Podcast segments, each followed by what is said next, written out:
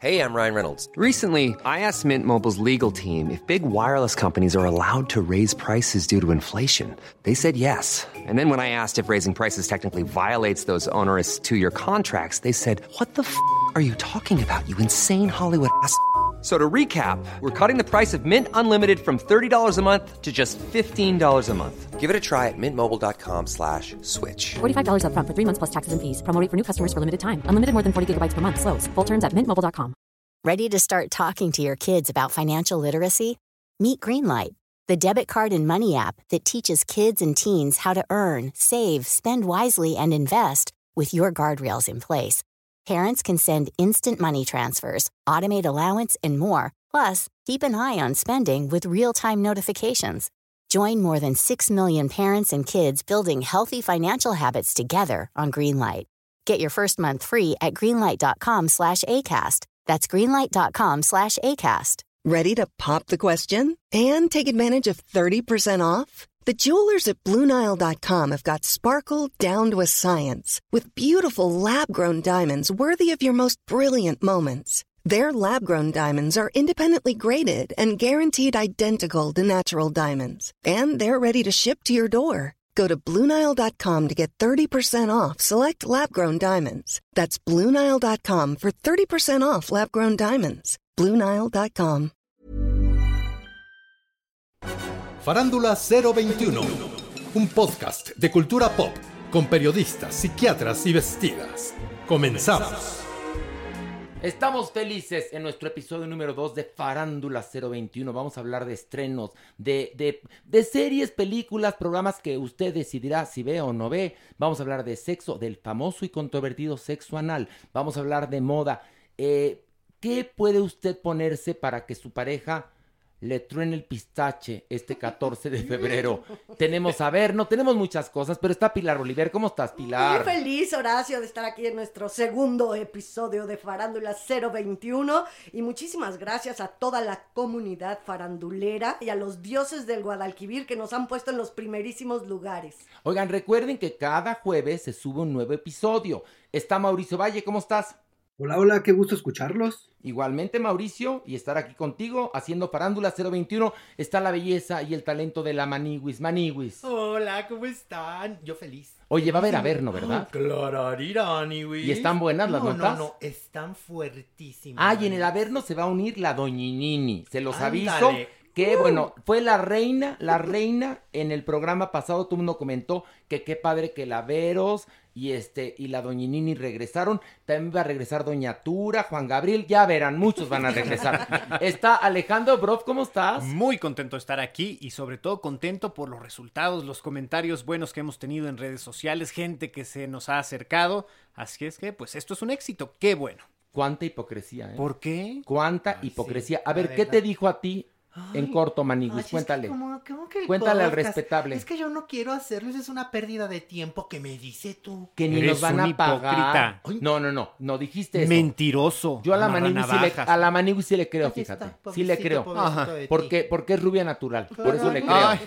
Ay, Y yo, es- yo prefiero seguir haciendo donitas, así él me sabe que me dice. No, dijo, yo doy noticias y hago galletas. Lo demás no me interesa. Ay, Alejandro, por favor, entra con nosotros. ven. Bueno, les voy a hacer el favor, tres episodios. A ver si pegan. Jamás. Así, dijiste. Y otro que también no quería entrar porque ya es el rey de la radio es Mario Lafontaine. ¿Cómo estás, Mayito? Muy bien, querido, feliz de estar aquí con la familia y bueno, eh, trayendo los mejores y los peores discos. Muy bien. Y bueno, este, vamos a comenzar. El primer tema es el documental Framing Britney Spears, que, bueno, ha hecho una cantidad de olas que qué les cuento. ¿De qué va este documental? Es la historia, pero te la cuentan rapidita de Britney Spears. Cómo empieza, cómo triunfa, cómo enloquece y después eh, cómo es que el padre acaba siendo su tutor por una ley que existe en Estados Unidos que es parecida aquí al juicio de interdicción, donde te declaran no capaz y entonces el padre lleva las finanzas este, de Britney Spears, la carrera, y resulta que Britney Spears está harta de eso y supuestamente manda mensajes encriptados a través de redes sociales pidiendo, pues ahora sí que la liberen. Y bueno, yo quisiera saber tu opinión de este documental del New York Times. Mauricio, por favor, Framing Britney Spears. ¿Qué te pareció? ¿Te gustó o no te gustó? Eh, no, no me disgusta. Me parece un documental que narrativamente no aporta nada. No hay nada nuevo, no es un documental que te vaya a divertir, es un documental que tiene valores informativos. Me parece interesante cómo plantean el, tema de Britney Spears, porque es la primer estrella que vive este caos de, de los paparazzis previo al mundo de la viralización. O sea, este exceso de material es la primera estrella pop que a esa edad le destruye su vida. Después de eso tenemos muchos casos y ya en el Internet, o sea, ella es en, la línea que divide el mundo del Internet y la viralización y todo esto hecho a través de los paparazzis y tabloides. Me parece interesante eso, me parece interesante la tesis que formulan a partir de decir, bueno, yo no vuelvo a tener una carrera artística hasta que no me deje mi padre. Eso no lo ha dicho ella. De hecho, ella hizo un statement esta semana nada más diciendo que cada quien tiene su versión de la vida, que todas las vidas son bellas y que en este momento ella lo que quiere es disfrutar a su familia y estar en paz, alejada de, de la vida del espectáculo. Entonces, bueno, no me deja nada como, como cinematográficamente. Me informó de ciertas cosas, no me entretuvo tampoco. Y a mí me pasó eh, que vi el documental que dura un poquito más de una hora, hora 10, sí. dura 70 minutos. Eh, creo que no tienen, no se dan el tiempo para reflexionar, porque además el, el momento que vive actualmente Britney Spears, que eh, supuestamente está retirada, tiene que ver con muchos instantes, con experiencias que no nos cuentan. Entonces dan por hecho muchas cosas y entonces uno entiende por qué enloqueció Britney, no entiende por qué le pasó esto con el padre, por qué tomó decisiones así. Es decir, falta mucha información que pueda sustentar lo, la tesis del, del, mismo documental, que la tesis es, es la misoginia. Yo tengo, una, yo tengo una teoría de esto. Sí, un poco la misoginia, pero ¿sabes qué es el problema? El problema es que la necesidad que tenemos de generar contenido a una velocidad eh, como la que estamos viviendo hace que se generen este tipo de materiales que deberían de generarse una vez que haya un resultado a todo este evento. En este momento estamos a la mitad de todo. Ella todavía no logra resolver su vida, ella es joven, todavía no llega ni a los 40 años. Entonces, es como cuando tú lees un artículo del New York Times, no estás esperando que te resuelvan una vida, estás esperando tener informa, una pieza de información que no tienes. Y este documental funciona como eso, como leer un artículo que no te va a cambiar la vida, ni te va a cambiar la visión de una persona, pero es como una necesidad de generar contenido para un momento en el que la gente necesita que ver. Entonces, eso es lo que le pasa, se siente trunco porque está hecho a la mitad del problema. No pueden, no pueden dar una respuesta porque no existe tal. Sí, es un recuento de los hechos y a mí lo que me deja, el documental no es ninguna joya en el sentido de que estés prendido y te atrape y tengas más información, pero yo sí tengo la reflexión de que una mujer de casi 40 años sí pueda exigir y pedir, puesto que ella va, viene, tiene su carrera, tiene sus hijos, hace, pues que su padre ya no sea su tutor. Pero el problema es que para poder revertir eso es muy difícil. Porque además hay una, una, una reflexión, ahora que hablamos de reflexiones en el documental, que dice que este tipo de medidas jurídicas son para gente que ya está muy mayor, que tiene demencia senil, que tiene Alzheimer, y una mujer que genera tanto, tanto, tanto dinero y que está perfectamente bien físicamente, ¿cómo es posible que tenga esto encima? Exacto. Entonces, ahí había una reflexión sobre la misoginia que ni siquiera llega a, a a palparse con la claridad que tendría que tener. No, quizás es eh, una de las conversaciones interesantes paralelas eh, que surge, justamente esta violencia de género a la que es sometida tan joven, siendo una niña de 17 años, le preguntan cosas de su vida sexual, de su virginidad, del tamaño de sus senos, es desde luego una agresión que entonces no se entendía como tal. Ahora, si cinematográficamente no tiene mérito, periodísticamente tampoco, porque recordemos que periodismo es novedad, es aportación, y aquí únicamente es reunir, juntar una serie de materiales que ya conocíamos. Sí, son muchos y están contados todos en una línea del tiempo, pero faltan estas conclusiones. Y además no hay las voces autorizadas que tendrían que estar ahí para contar la historia globalmente. Están los fans, está las, la que fue la asistente, pero no está toda la gente que tendría que estar para armar bien este rompecabezas. Entonces, ¿cómo podríamos definirlo? Pues como un buen intento, ¿no? Sí. Ha generado mucha conversación. ¿Dónde lo pueden ver? Está ah, en YouTube en algunos territorios, abierto, gratis. Está en Hulu o en la plataforma del New York Times. Pero la verdad es que no les va a aportar nada nuevo. No lo sé. Mauricio, ¿tú consideras que la gente tiene que verlo o no? Mira, yo estoy en varios grupos de, de gente que se, que se dedica a los medios audiovisuales y le ha movido mucho a las mujeres de, de- de mis grupos. Entonces me parece que la gente sí lo tiene que ver, eh, pero yo digo eso, no se acerquen esperando ser entretenidos, es, acérquense esperando generar ustedes una reflexión a partir de un pedazo de material que les van a enseñar. Ahora, no es la primer eh, mujer que destroza la industria del entretenimiento en Estados Unidos. Hay no. muchos nombres. Está, podemos decir Marilyn Monroe a bote pronto, Frances Farmer, que hay una película estupenda con Jessica Lang, que te cuenta cómo Hollywood la enloqueció y las que faltan, ¿eh? Pero bueno, vamos a nuestra sección. Ver o no ver. O no ver. Y bueno, tenemos muchas este, series y películas que vamos a discutir con ustedes aquí en la mesa. La primera es eh, la película El Ciudadano Ilustre de Netflix. Pilar, ¿de qué va? Bueno, es un escritor argentino que se consagra al recibir el Premio Nobel de Literatura. Él a partir de eso se siente seco en su creatividad y también está harto de todos los eventos, de este glamour de los círculos literarios, ¿no? Entonces recibe la invitación de las autoridades de su pueblo natal para darle la medalla de ciudadano honorífico de este lugar. Él vive en Barcelona hace varias décadas y decide hacer este viaje sin pensar ni un solo instante el periplo, el infierno que va a vivir en este su pueblo que lo vio nacer. Hasta ahí, hasta ahí. Es una película argentina. Este, el protagonista es Oscar Martínez, está en Netflix. Manibus, ¿qué te pareció? Me gustó, Maniguis. Me ¿Te divirtió, gustó? Me divirtió muchísimo, ¿Sí? en verdad. Y nos muestra el monstruo que podemos llegar a ser los seres humanos. Estas dobles morales, Maniguis.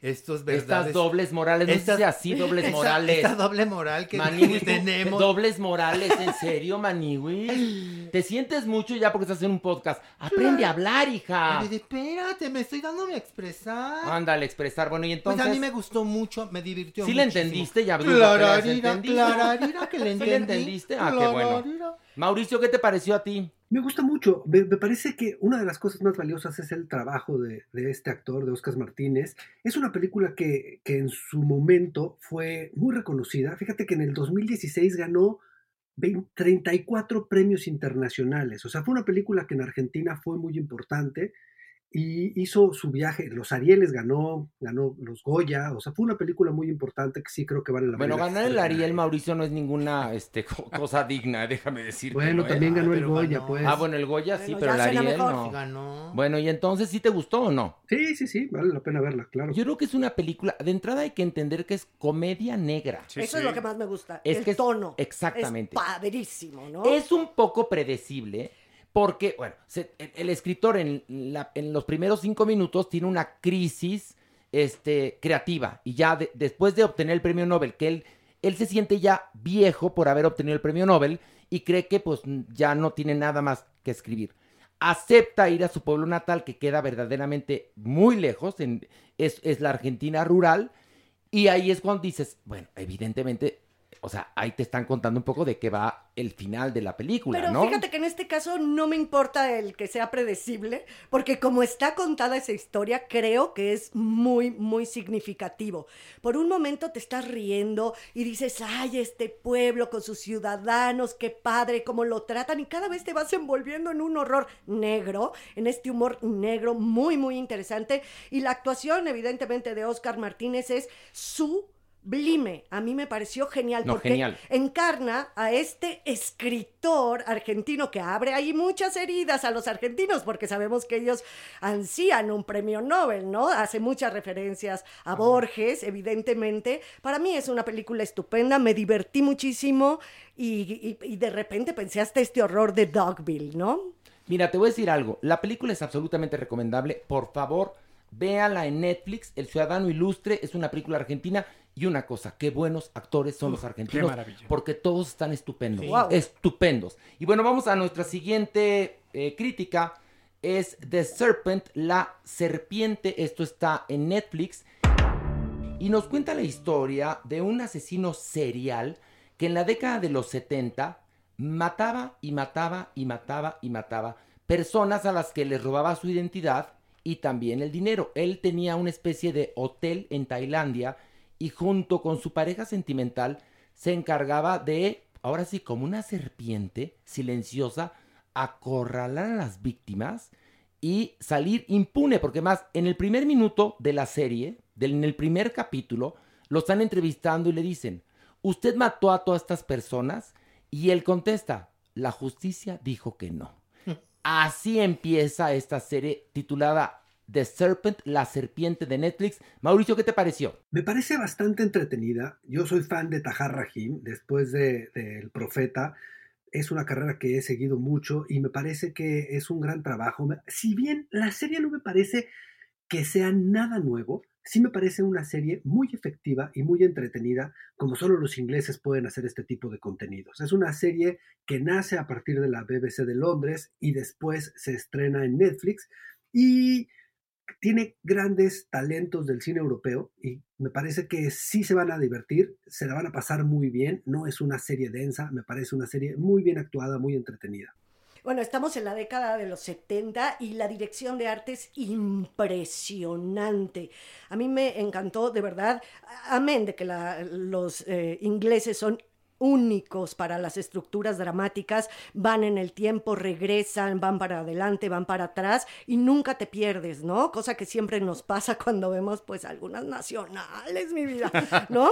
Entonces, de verdad que la estructura dramática es impresionante y también la dirección de arte. No sé qué opina Alejandro. Que... Me encanta, justamente es uno de los valores más importantes, esta eh, pues manera de retratar los años 70, el conflicto entre el mundo comunista, el pensamiento capitalista, las costumbres de, de Oriente, justamente cómo retratan eh, esto en- en- en- en- de las culturas, de las manifestaciones, los hippies, es genial porque además pues te interesa y justamente te atrapa esa, esa No, magia. Te tiene, a mí me tuvo absolutamente entretenido y hay una cosa que Pilar tocó y que es verdad, las vueltas de tiempo que hacen constantemente, que en otros trabajos te pierdes, aquí lo vas entendiendo cabalmente. Manigus, Por- a ver, no digas dobles No. morales. A ver, ¿te gustó o no? Me encantó. Y esto sucede de que no te pierdes porque está muy bien contada, Maniwis. Te va, te va llevando de la mano, te va mostrando cómo van a ser los enlaces de estos personajes que van apareciendo. Está sensacional. Creo que esta es una de las mejores recomendaciones. No, hasta ahorita llevamos dos buenas recomendaciones. El Ciudadano Ilustre de Netflix y The Serpent también de Netflix. Vamos a nuestro siguiente análisis y es la segunda temporada de De Brutas Nada de Amazon Prime Video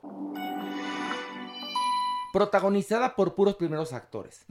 Tessa Ia, Cristian Vázquez, Marimar Vega y José Pablo Minor. Ahí les dejo esto para que Pilar nos cuente de qué va.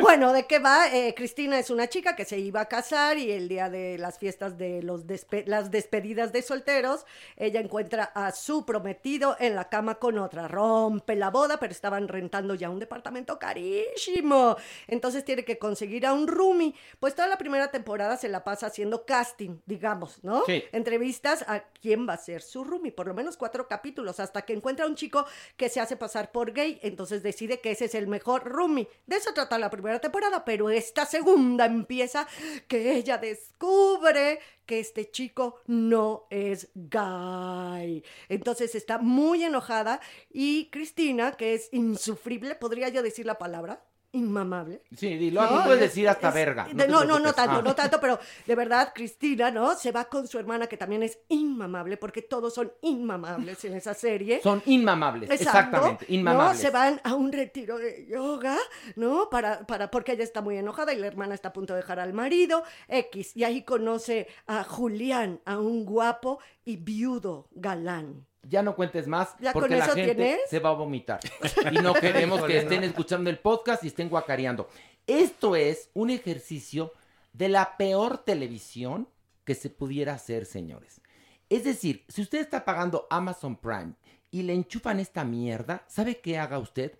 Hable y diga, devuélveme cinco pesos de mi recibo porque yo esta serie no tengo por qué verla, ni por qué tenerla, ni por qué pagar. Mauricio, ¿qué te pareció? Me parece que está perdida. Bueno, ya habíamos hablado de ella, ya habíamos dicho lo mal que está en Pero es que los ahora sentidos. hicieron la 2, No, está peor. O sea, encima, bueno. ¿eh, ¿sabes qué? Esto No, no. es como la nueva cepa del COVID.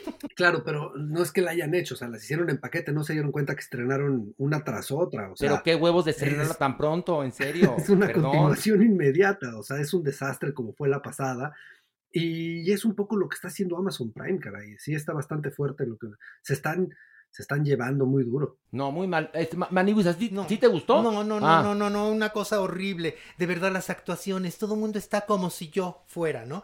Unos pseudos hipsters, maniguis. No, pero esta que- actuación naturalita que ahora No, usan, carente de energía, el poco timing para la comedia, porque supuestamente es comedia, pero no te ríes. Pero porque Pues no se forzada. las crees, maniguis, no se la crees, ni siquiera los actores están creyendo lo que están haciendo. Porque están Vamos- mal dirigidos y porque muchos a- no son comediantes. Pero vamos a actuar como si estuviéramos todos súper cool. Sí, súper porque, cool. Ay, no, no, no. No, horror. ¿Qué No, y el triste? lenguaje, el lenguaje, Horacio. El también lenguaje es ofensivo. O sea, tratan de representar o retratar como personajes condechi, hipsters, y yo te apuesto que a ninguno de los No. que condechis o hipster No ven son ven Es o sea, el- ni, por, ni en drogas fuertes. Es el peor retrato y justamente hecho a partir de eh, pues eh, estereotipos que además en todo momento se ve que están esforzándose por meterlo como el chiste forzado el pochismo como si fuera tan común estos ingleses perfectos.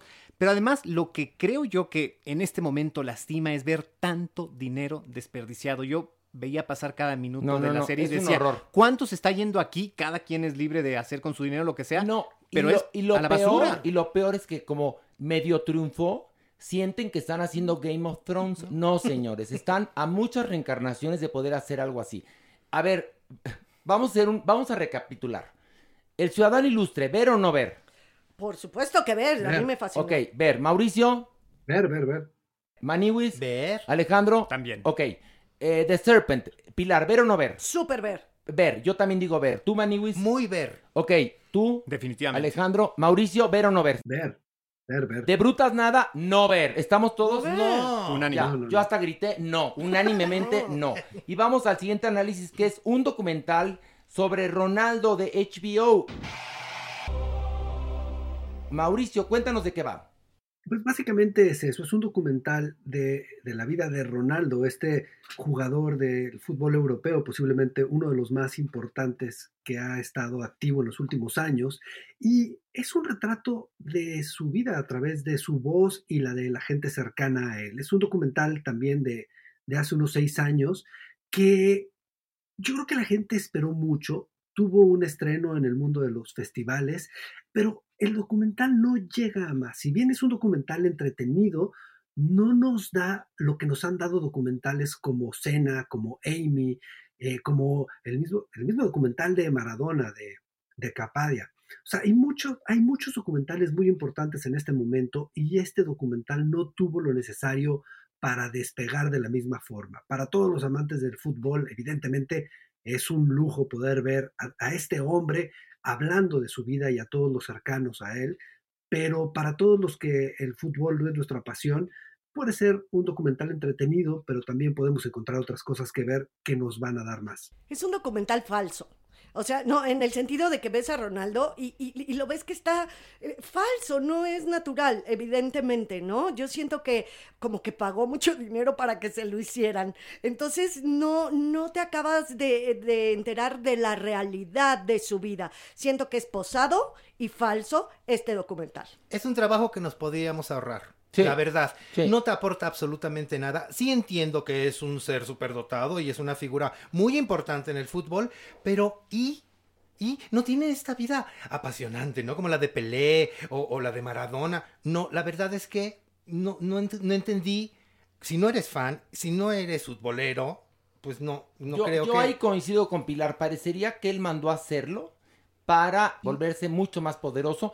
Porque creo que la vida de él, yo creo que la vida de él tiene unos lados oscuros espeluznantes. Y ¿no? sí es súper interesante, Horacio. Eso sería La interesante. verdad, de dónde viene, de dónde nació, la pobreza. O sea, hay mucha cosa, Claro. ¿eh? Pero A ver, aquí no. bueno. aquí todo es como si fuera el espejito dorado. Eh, Por hasta- eso lo hasta- pagó él. Hasta su transformación física, de dónde sacó a los niños. Es decir, una serie de misterios que hay a su alrededor, sus problemas financieros, su, su lavado de dinero, todo eso que lo conocemos, ¿dónde está contado? Está Ahora, muy claro el filtro por el que pasó el documental. Claro. Dijeron, esto se cuenta y esto no se cuenta. Por ejemplo, lo de, lo de su hijo. Esa parte dije, ay, sí, sí, por fin me va a contar algo que quizá me interese, ¿no? A ver, ¿cómo llegó a la vida ese niño? ¿Dónde está la madre? No, te lo cuentan de una forma tan superficial y ya. Porque no es valiente el documental, yo creo que es como para proteger la marca de este señor. Y ahora tiene un problema también muy grande, que es lo que ha pasado de tiempo desde que se filmó, que lo hace viejo. Faltan cinco años de lo que ha pasado en, lo- en- en la última carrera de, de- de Ronaldo, que se extraña y que pues necesitaría estar contado si es que hoy se está difundiendo. Miren, para que entiendan, en palabras de acentavo está de hueva. Si tú eres muy fan de él y del fútbol, quizás satisfaga alguna parte, ¿no? Pues por Pero- verlo, nada más que es muy guapo, ¿no? Yo creo. Pero a mí, la verdad. Y mira que soy fan. Y mira que yo sí soy fan de mi Ronaldo. ¿Y eres fan del fútbol, Pilar? Sí. Sí, mira, Mauricio, te, ¿sí te gustó? ¿Lo recomiendas o no? No, lo que digo, me- o sea, a mí el fútbol me, me da lo mismo el documental, pues. No, no lo recomiendo. Pilar, ¿ver o no ver? No, no ver. Bueno, yo digo ver si eres fanático de Ronaldo. Maniwis. No, no ver. Ay, bueno, tú ya que enojado. No, ¿para qué ¿Ya te enojaste? tiempo, no te enojes, Maniwis. No, suéltame, por favor, Horacito. Ay, Gracias. pero ¿en qué momento te agarré? Pero en serio eres perra, ¿eh? Al rato me van a llevar a la unidad de género porque dices que te agarré y no. No, yo te saco de la delegación. Ah, tú me sacas de la delegación. Alejandro, ¿ver No, o no ver? no ver. Ok. Bueno, pues eh, ahí están. eh, vam- vamos a postear en nuestras redes sociales de todo lo que estamos hablando. Porque en el podcast, en el primer podcast, nos preguntaron, oigan, ¿por qué no?". lo vamos a publicar todo en redes sociales para que usted esté enterado? Porque luego me preguntan, "¿Y esta serie de la que hablaste que eh, transmite HBO, ¿cuál es? Bueno, pues ahí lo van a tener todo en redes sociales. Síganos en nuestras eh, cuentas. Tenemos Twitter, arroba farándula 021, Facebook, farándula 021 e Instagram, farándula 021. Y vamos a lo que sigue. Del pink al punk. Y ahora sí, un aplauso para el rey de la radio. Muchas gracias, queridos. Recuerden que yo soy el lado fresa del popero y el lado grueso del rockero. Por la, el eclecticismo musical que vamos a tener aquí. Bueno, hoy tenemos eh, dos álbumes para analizar. Tenemos el más reciente de Arlo Parks y el más reciente de Wizard. Eh, Mauricio Valle, ¿con cuál quieres que iniciemos? Arlo Parks. Arlo Parks, adelante. Won't hurt so much forever. Won't hurt so much. Won't hurt so much. I know you can't let go of anything at the moment. Just know it won't hurt so. Won't hurt so much forever. Mario Lafontaine. Bueno, pues ese es el esperadísimo primer álbum, el álbum debut de esta genial artista de Neo Soul, que tan solo con 18 años y 12 EPs tiene el mundo en sus manos. La favorita de Michelle Obama, hizo un dueto con Hayley Williams increíble, hizo su versión de una canción de Radiohead que verdaderamente fue un fenómeno en las redes. Y aquí se hace acompañar de su productor Gianluca Buchelati. Y bueno, el disco tiene varios sencillos, Hope, Black Dog, Hurt, y son de gran calidad. Hay algunos que les puede resultar un poco monótono el disco porque sí lleva una atmósfera totalmente moody de Neo Soul, pero creo que es un gran, gran disco y bueno, si esta mujer está haciendo esto con esta edad, ¿qué hará en 10 años? Mauricio, ¿qué te pareció?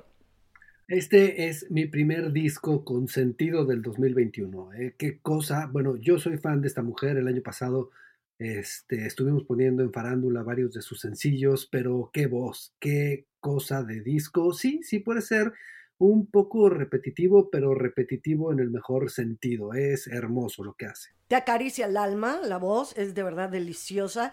Yo me puse a analizar un poco sus letras y, ay Dios, son un poco de, depresivas. Sí habla de cosas fuertes, de las relaciones humanas, de la muerte. O sea que sí trae cargando esta chica, pues ahora sí que todo lo que se ha vivido en, este, en esta última etapa de la humanidad, pero con su voz maravillosa te acaricia, quieres quedarte, quieres quedarte con ella. Es increíble, me encanta. Eh, el álbum de Arlo Parks eh, lleva como título Collapse in Sunbeams, ¿ok? Para que usted, si quiere, lo baje.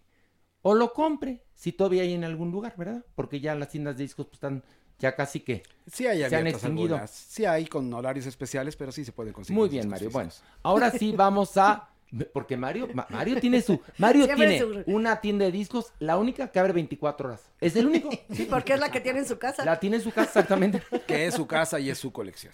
Nunca nos has invitado, Mario. Es que se cruzó la pandemia, pero acabando. te llevamos 20 años trabajando tú y yo y se cruzó la pandemia. Pues mira, se acaba de cruzar, Mario. Eh, bueno, fue desde que vivo con mi madre, pero ya lo haremos. Ah, muy bien. Pero es muy generoso, Mario, para, para la música. ¿Sí o no? Nos prestó toda la música de los chicos de la banda, Horacio. No, Mario es un encanto, a pesar de que ya es el rey de la radio, no se le ha subido. Y vamos al segundo análisis que es Wizard con esto. My favorite people make me mad. Everything that feels so good is bad, bad, bad. All my favorite songs are slow and sad. El álbum se llama OK Human. Eh, Mario, ¿qué opinión te merece el álbum de este grupo Wizard? Bueno, desde el título ya me cautivó porque es un guiño al OK Computer de Radiohead, un álbum clásico. Y esta banda que se formó en el 92, estadounidense, es muy influyente en la música. Después de tres álbumes de estudio y seis EPs, nos ofrecen su mejor disco en muchos años, en 20 o quizá 25, en los cuales habían hecho otros trabajos no tan buenos. Aquí nos presentan un pop barroco muy cercano al trabajo de Brian Wilson de los Beach Boys, de Paul McCartney. Está inspirado en el hermoso disco Nielsen Sings Newman, que es un álbum de Harry Nilsson del 70, en donde canta canciones de Randy Newman, y también en la obra del inmenso, imagínense de quién habló, George Gershwin. ¿Te gustó, Mario? Muchísimo, me enloqueció, me parece fantástico, me parece grandioso que una banda tan ruidosa logre ahora hacer este tema, estos temas tan digeribles, tan hermosos, también acompañados. Me gusta muchísimo, siempre he sido muy fan del pop barroco. Oigan, les aviso que el bote sigue, ¿eh? Mauricio, el bote es un must en este programa. Eh, tanto el primer disco, el de Arlo Parks, como este de Wizard, no merecen bote. Perdón, se los voy adelantando. Mauricio, ¿qué te pareció este disco?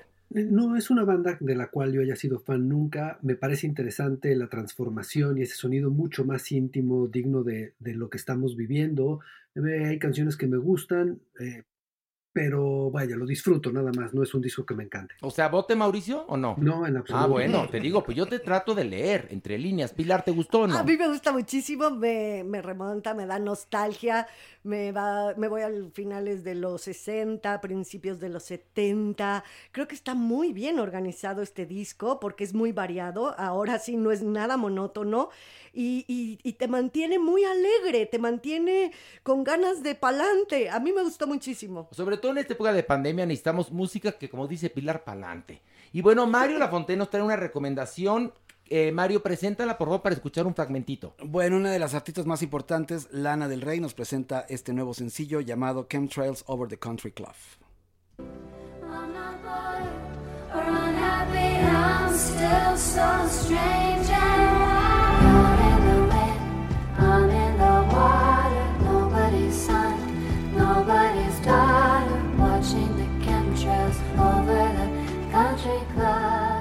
Oye, Mario, tengo una pregunta respecto a Lana del Rey. ¿Por qué siempre parece que está o pacheca o cogiendo? No entiendo. Tienes, tienes toda la razón. Siempre está, pero además cogiendo con muy pocas ganas, ¿eh? Sí, Porque sí, siempre sí. está como, como etérea, distante, en blanco y negro, no sé. Lo curioso es que esto se maneje como pop, porque se coloca en las listas, cosa que es muy rara, porque es absolutamente somnífero. Sí es sofisticado, sí es elegante y es muy bella, muy poderosa, porque definitivamente se nota en los videos que tiene muchísima lana. No, tiene mucha lana y es preciosa, pero siempre Sí. está de hueva, no es sé. igual que su primer disco y que su segundo y que seguramente el Sí, 25. sí, exactamente. Este- Podemos decir, este es el primer eh, eh, eh, sencillo que grabó grabó hace no sé cuántos años o el último, da igual. Exactamente, y, si pensamos que tiene una década trabajando, pues creo que es un momento en el cual tendría que mostrar otra cosa. Esto es pan con lo mismo, muy rico, muy ¿Y para qué lo recomiendas, Mario? Porque sí hay seguidores Ah. de ella, porque sí es importante. Lo interesante es que ella se aferre a esto y que lo coloque junto a los sencillos de otras artistas que hacen pop. Eso me da una idea de que ella realmente quiere conquistar con un trabajo que debería ser de entrada eh, con el- bajo el género de New Age o de chill o de ambient o de alguna otra cosa, no de pop, no me resulta pop y eso que tengo varios discos de ella soy fan, pero creo que sí Mario, tiene ah, te adoro, seguidores. yo te adoro. Fíjate, esta es la sección de las recomendaciones. Y Mario recomienda algo que no le gusta. No, sí me gusta, a mí me gusta. A mí no me gusta Mario. mucho. Me cuestiono cómo le gusta tanto al mundo y cómo puede llegar a las listas Pero, algo di- tan pero te adoro porque dices, yo sé que hay muchos seguidores de Lana del Rey y por eso lo estoy recomendando. También hay muchos seguidores que nos escuchan, que consumen cocaína y no por eso la publicitamos, Mario. Sí, pero sé. bueno, entonces, tráete encanta, cosas que ¿eh? te A ver, Mauricio, ¿a ti te gusta? Muy cabrón. O sea, a mí este sencillo, ¡puf! O sea, me gustó como hace mucho no me gustaba algo. O sea, esta mujer me gusta, siempre hay cosas que me gustan dentro de los álbums, porque lo que sí tiene es que cuando estás escuchando el álbum completo, eh, tiene sus altibajos, porque todo es muy parecido y hay cosas que sí destacan y hay otras que, que se pierden. Y este es uno de los que destaca. A mí me parece que suena como la prima negada de... ¿Te acuerdas de Enya? Enya. Sí, Enya. es eso, yo te lo iba a decir exacto, no, no, es exactamente eso.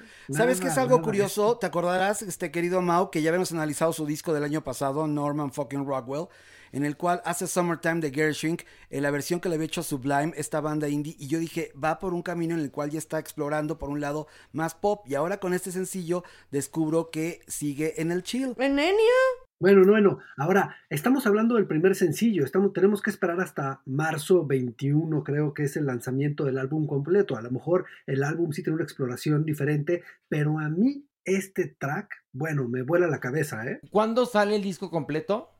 Marzo 20 algo. Yo apuesto que va a ser igual todos los Yo también. Mauricio, ¿a cuánto apuestas? Tú dices que no, o sea, ¿cuán- ¿Y sabes ¿a qué? cuánto yo va? dije que, ¿A cuánto va? que se puede parecer más a lo pasado y que puede seguir explorando como lo pasado. Aún así, se parece a lo pasado pasado.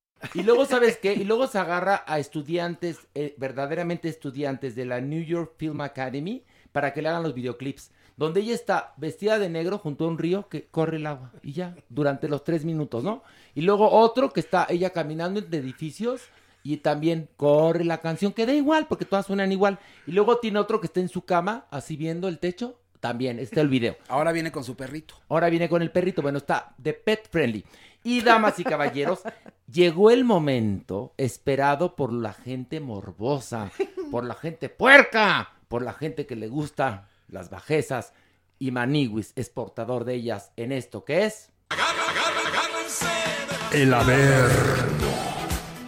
Unos a otros conmigo. Ay, bueno, el Averno, Maniwis. Acuérdense que es agárrese de las manos para bajar al Averno y que nadie se me quede ahí. Clarira, Manigo, es Y- muy importante. No se suelten porque te pierdes en el averno. ¿eh? Sí, sí, esa. Mira quién está ahí. ¿Qué huele? Ay, ay, ay. ¿Y ustedes qué hacen aquí? Doña Nini. ¿Qué hubo, muchachos? ¿Qué hacen aquí? Pues en el averno viéndola. Ay, ay, ay, ay, ay. ¿Cómo está, doña Nini? Yo estupenda aquí, tomando el calorcito. Ay, qué Mira nada más, qué bonito calorcito tengo tostadito. Oiga, doña Nini, ¿nos va a ayudar aquí con las notas del Averno? Usted tiene un punto siempre, un punto de vista muy particular. No, y tuve un punto de... No, ya sé. Pero, arranquémonos, venga de ahí, fuerte. Usted, a puntitas, a puntitas, mi doña Nini. A puntitas, tuve un puntito y vamos, necesito. Ok. Venga de ahí. Y vamos ahora sí, bajemos al Averno más fuerte. Agarrado, agárrese, doña Nini. Agárrense de las manos. Bueno. Unos a A ver, primera nota del Averno, Maniwis. Noticia triste. A ver. Fernando Colunga ya no va a hacer la serie Malverde, Maniwis. ¿Por qué, Ya no. Bueno, Maniwis, tenemos dos Versiones. Dos versiones. A ver, la primera, la, órale, La échatela. oficial es que Telemundo lo está cuidando. Y como tiene dos proyectos más para fin de año, no se nos vaya a cansar. Mejor no lo guardamos para entonces. Ok, ¿y la verdadera? Y la verdadera y la no oficial es que renunció Maniguis. Ay, ay, ay. Renunció el mismo día de su primer llamado, Maniguis. Por... Pues porque no tenía como muy seguro muchas cosas de su personaje. Había cosas de la producción que había pedido que cambiaran y no quisieron cambiar. ¿El toallero o qué? ¿Qué? ¿El toallero? No, no, el toallero no. Yo creo que, que él pensaba que Malverde era bueno. Sí, el Y yo San Santo patrón buena onda. Que le mandaron, le mandaron el libreto, el primer capítulo lo leyó y dijo, ay, me puedo meter en problemas con los narcos, Oye, ¿no? Horacio, pero lo leyó, ya tenía el vestuario en el No, camerino no, y no. demás, lo leyó el día del llamado. Pero el, el asunto es que les platico, muchos actores, y bueno, ahora sí que a las pruebas me remito, han interpretado a personajes del mundo del narco y luego no se los quitan. Remember, Kay del Castillo y otro, Ah, bueno, Rafa Maya. Rafaela Maya, por supuesto, también. ¿No? Pero mira, esto va a dar pie a que un buen actor sí lo haga. No, Bueno, sí. yo. Mira, ¿sabes lo que dice? Pero, Sí, pues sí. ¿A quién propone, doñinini? Pues, no sé, yo, yo hubiera puesto a Chabela Vargas. A Chabela Vargas. Pero ya está afinada también, ¿no? Está afinada, No, sí. pero, pero Malverde era guapo. no, ¿sabes? Chabela también. También era guapa. oye, ¿sabes? Tenía su grandeza. No, eso sí. Pero Sí. no era tipo Colunga de guapo, No. ¿eh? Era otro No, no. tipo de guapesa. Pero acuérdate que... Guapesa, doña ¿Saben Ñiñi, quién? como usted dice. Humberto Zurita. Lo haría perfecto. Humberto Yo, Zurita. yo lo propongo. Muy bien, doña Sí, Nini. Lo pongo ahí. Voten por él. Muy bien, vote por él. Ok, vamos a bajar más al averno. Ay, ay, ay. Agárrese. Ay. Doña Nini, no me haga así con el dedo, ¿eh? Es que no, es que se me levanta la falda. entonces Ah, por eso me ok, acordé. muy bien. Órale, una, dos, tres. Agárrense de las manos. Ay, ya Unos santos. Doña Nini, ¿qué? Ay, ¿Qué le pasa? ñañaras. Sintió ñaña. La ñaña. Es que el calor va subiendo, el calor va subiendo. Mira que yo estoy habituada. He vivido aquí mucho tiempo, pero bueno, a todo se acostumbra uno. Ok, Maniwis. Carlos Villagrán, mejor conocido como Kiko, ya no va a contender para un puesto político. Ay, no. No, lamentablemente, tristeza. no, ya no, ya no, amigos. ¿Qué dijo? Ya no. Pues no, él no dijo, más bien le dijeron, le dijo su partido, el eh, Querétaro Independiente, que espérate tantito, Aniguis, fíjate que nos vamos a aliar con el PAN y mejor nos vamos por otro lado, más a la segura, Aniguis. Así es que ya está dio comunicado y todo, ¿eh, mi Kiko? Diciendo, ay, me quedé con las ganas, yo ya me sentía dando el grito como gobernador de Querétaro. No, es que estaba conteniendo para... Eran, es- es- ah, todavía, todavía estamos en la época de los precandidatos. Ajá. Entonces, con los precandidatos, pues todavía se va a elegir el candidato. Digamos que varios y varias están contendiendo para ciertos puestos para tener una candidatura. Después, el pueblo bueno y sabio elegirá si quieren a él o a ella para que lo represente o para que los gobierne, etcétera. Lo Pero que- una, el- una cosita nada Dígame, más que dígame. era un poco triste Sí. es que lo vi en algunos videos ahora que estaba en esto y sigue inflando los cachetes en las entrevistas y haciéndole al pueblo. Qué ganas de bajarle el inflado O sea, a cachetadas, cruzarle la cara No. una y otra vez, una y otra vez. Doña Nini, No agresiva. No, No soy agresiva. no fomente la violencia, ¿eh? Porque si no, Kiko le va a decir, Y yo, toma. pero era don Ramón el que le pegaban, doña Ay, ¿es Nini. en serio? Es serio. Yo también le pegaba. Bueno, el Ya, asunto es que, este, Ya, el ya, se vale. partido Querétaro Independiente, pues ya lo quitó del camino. lo Y qué alegría para la gente de Querétaro, que, Bueno, de la que se libraron. Qué paz. Que quería hacer todo vecindades. Y vender las- tortas. Y todas las señoras en tubos. quería que los niños durmieran en barriles. Hazme el favor. Hazme el favor, doña Hazme Nini. el, carbón, favor. El carbón, favor. Ay, estamos en infierno. niña, Estamos en el infierno, mi amor. Bueno, bajemos uno más. Ay, Órale. Venga. Agárrense de las manos. Unos a No, y aquí el Puma hasta la madre. ¿Cómo no? Y espérate, espérate que escuchen la A ver, nota. cuéntanos. Eduardo Verástegui, Maniguis. ¿Qué? ¿Cuál es la nota? Pues fíjate que se fue al mercado de San Juan, al centro de la Ciudad de México, y comió tarántula enchilada. Así como lo... A ver, aquí la nota es que Eduardo Verástegui le gusta la tarántula. No, al- no, no, no, no, no sé si le gustó, al menos la probó. Ojalá la, la haya encontrado despulgada, porque hay unas que están bien piojosas. Ay, pero bien que se persinó tres veces antes de darle el bocado a la cabezona de la Sí. tarántula, porque ¿Tú- empezó tú la por ¿Tú lo Sí, viste? ¿Lo viste? ¿Sí viste la, tarántula? Sí, yo también ¿Cómo, la vi. cómo estaba en el plato? Y luego todo? le explotó como una secreción blanca no, a la no, no, tarántula y ya escurriéndole por los labios la secreción y dice, ¿qué es esto? Y la señora le dice, pues las partes blandas de la tarántula, no manches. Pero espérame, espérame. O sea, él mordió la tarántula. Sí. Y entonces una baba blanca le cayó. Sí, y dijo, ¿qué es esto Como blanco? de película porno gay. Casi. Aparte que a ver si no lo castiga Dios. Ahora, este él, hombre. él sí fue muy sincero porque dijo, mire, estoy haciendo cosas que nunca había hecho en mi vida. Y yo sí le creo que él nunca había probado una tarántula. Bueno, ni una arañita. Oye, pero si era para reactivar el mercado de San Juan, de verdad que qué manera, mejor hubiera sido una langosta, algo sabrosón, pero tarántula, un por pitón, Dios, ¿qué no. ayuda les dio? Un Nadie va a pispiote, querer ir. Un pispiote también. Se lo hubiera echado completo. Pispiote. Un virote. ¿Qué es que es un pispiote, Un pispiote es algo así como el que, el que, el que a mí Como me un gusta, cipiote. el que- ande usted. ¿Sabes lo que es cipiote, Muy bien. Horacio? No, No, ¿qué yo es? tampoco. Es garrote. Exactamente. ¿Qué- Piote qué? es El un pis- sinónimo de de garrote. garrote, y pispiote. pispiote es una palabra que inventamos Superman y yo como siempre. Pero viene de por ahí. Viene de por ahí. El pispiote. Qué el pispiote te pueden dar pispiote y yo, y no, o conocín, como tú lo ¿Quieres o quieras. no y entre, y entre allá. Donde te guste así a ti, pispiote. Es más, vamos a inaugurar en este momento una nueva sección que se va a llamar la palabra del día. Y la palabra del día de hoy es pispiote. Y la inventamos. Super y Pilar. No, no la inventaron ustedes. No, pero claro, a ver, búscala en el diccionario. Búscala en A el ver, diccionario, voy a no existe. Sácate tu no, Larus. Yo, yo la acabo de buscar, Oye, Horacio. pero en la jerga, en la jerga cotidiana, mucha gente dice pispiote. La jerga en la puerta de mi casa. Pispiote aquí. ¿O no? Tú. ¿Qué hubo? Es No que aquí hay un diablillo. Hay un diablillo que me viene aquí No, es que tenemos a, Está a muy Ce- agresiva. a César, César. que César es nuestro, eh, ¿qué digamos? Nuestro operador, ¿En serio? operador particular. Yo le vi más cara de carbonero. A César. Como que atizándole ahí el Estamos en el averno. Estamos en el averno. Bueno, pero ¿Qué bajó al, bajó a, mira, ay, perdónenme, ustedes no inventaron pispiote. Eh, pues claro que no. que Sí, no, no, hombre, no. Horacio, No, te estoy no, bromeando. No, pero la gente va a creer, dicen, en algo, ay, esto es pispiote, mire, A estoy ver, leyendo. A ver, a ver. ¿qué? Pispiote, en algunos lugares de México es una de las tantas maneras de referirse al miembro viril en tono gracioso. Pues ¿Es verdad? ¿Es claro. en serio? Fíjate nada más lo que inventaron tú y la Supermana. la grasejada. Ay, Bueno, es que hay una cosa. Oye. Si de algo saben tanto Pilar como las permanes de Uy, pispiote. eso Sí, seguro, Ahora sí. estoy entendiendo. Pero bueno, la palabra de hoy es pispiote, ¿ok? Qué bonita. Jueguen con ella, por favor. Ay, es que jugar con... Pues sí, es muy bonito. Muy bien. Vamos. ¿Tienen valor? ¿Uno más? Hay, No, hay, hay otro. A ver, Claro va- que hay bajemos otro. más. Órale, órale, nivel. Agárrense. De las manos. Ya el Puma hasta la madre. A ver, el porcito que el Puma defendió a, a Vicente Fernández ¿Por qué? diciendo algo que es el argumento propio de la gente ignorante. Perdón.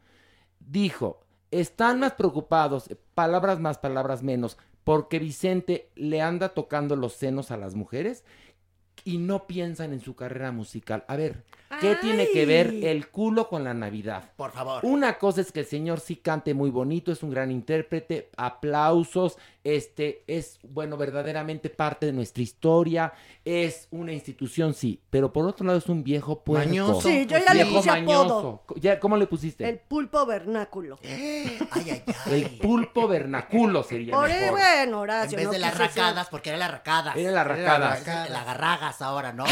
Las garragas. Pues- el charro de Huentitán. Pues sí, pues ¿qué creen? ¿Qué? Ya tiene su piñata. Y la piñata se llama Chente Mano Larga. Sí. ¿Sabe lo que es peligroso de esto? Que ¿Qué? se está ¿Qué, normalizando. Esto se está normalizando. No, no, no, no, puede no, no. ser. La gente se ¿Cómo que ofendió mucho. piñatitas? ¿Cómo que piñatitas? Palo y palo y qué? Pispiote y pispiote, Por no. favor, no. Por Oye, favor. además, doña Nini, la piñata tiene la forma de la mano, ya saben, forma estratégica para que usted llegue y se acomode, como en la foto. Sí hay que reconocer el ingenio, ¿eh? No, no, Sí, no, los ver. artesanos Un mexicanos, aplauso bueno. para los artesanos Sí, mexicanos que no. siempre están a la vanguardia para burlarse de la gente que ha hecho cosas gachas con sus piñatas. No, bueno. Pero por otro lado, Kuno Becker se quiso volver viral y repitió el video Mm. de Vicente Fernández con otro actor de la telenovela en la que trabaja que se llama Carlos Ferro y les fue porque muchas mujeres y con toda razón dijeron, a ver, no se No, burlen no, de esto, no, porque es normalizar la violencia en contra de las mujeres, punto.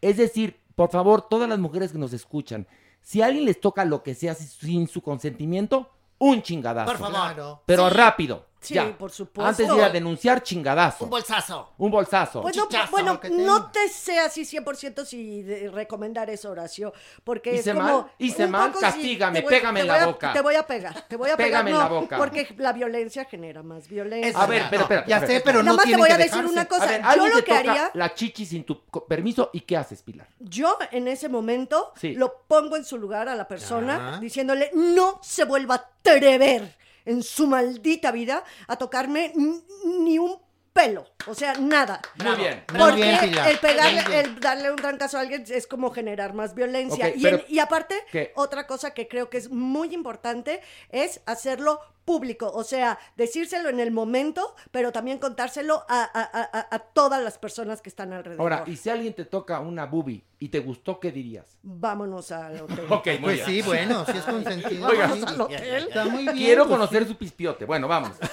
Va, eh, pero hay otra más de aquí. Una no, espera, no, no, No, no, no, no, antes de que pongan la cancioncita. No, por favor. Dentro del mismo rubro, Alejandro Fernández va a ser Granny. Sí. Abuelito. Le van a cantar, abuelito, Ay, dime tú, tú, qué colores son los que... Abuelito, dime tú. No, le van a cantar. Toma tu leggings, abuelito.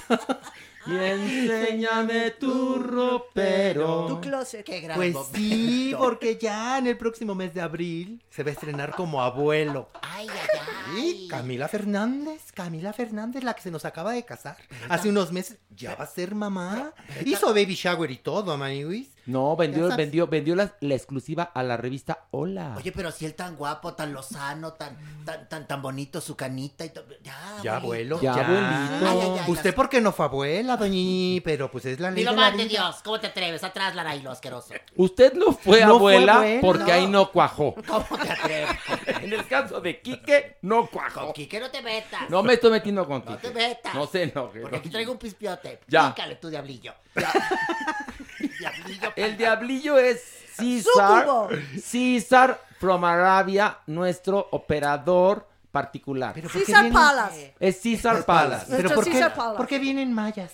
Porque viene de dar un show Ah, Ay, qué bonito. privado. No, no es cierto, pues es que ahorita están cerrados los antros.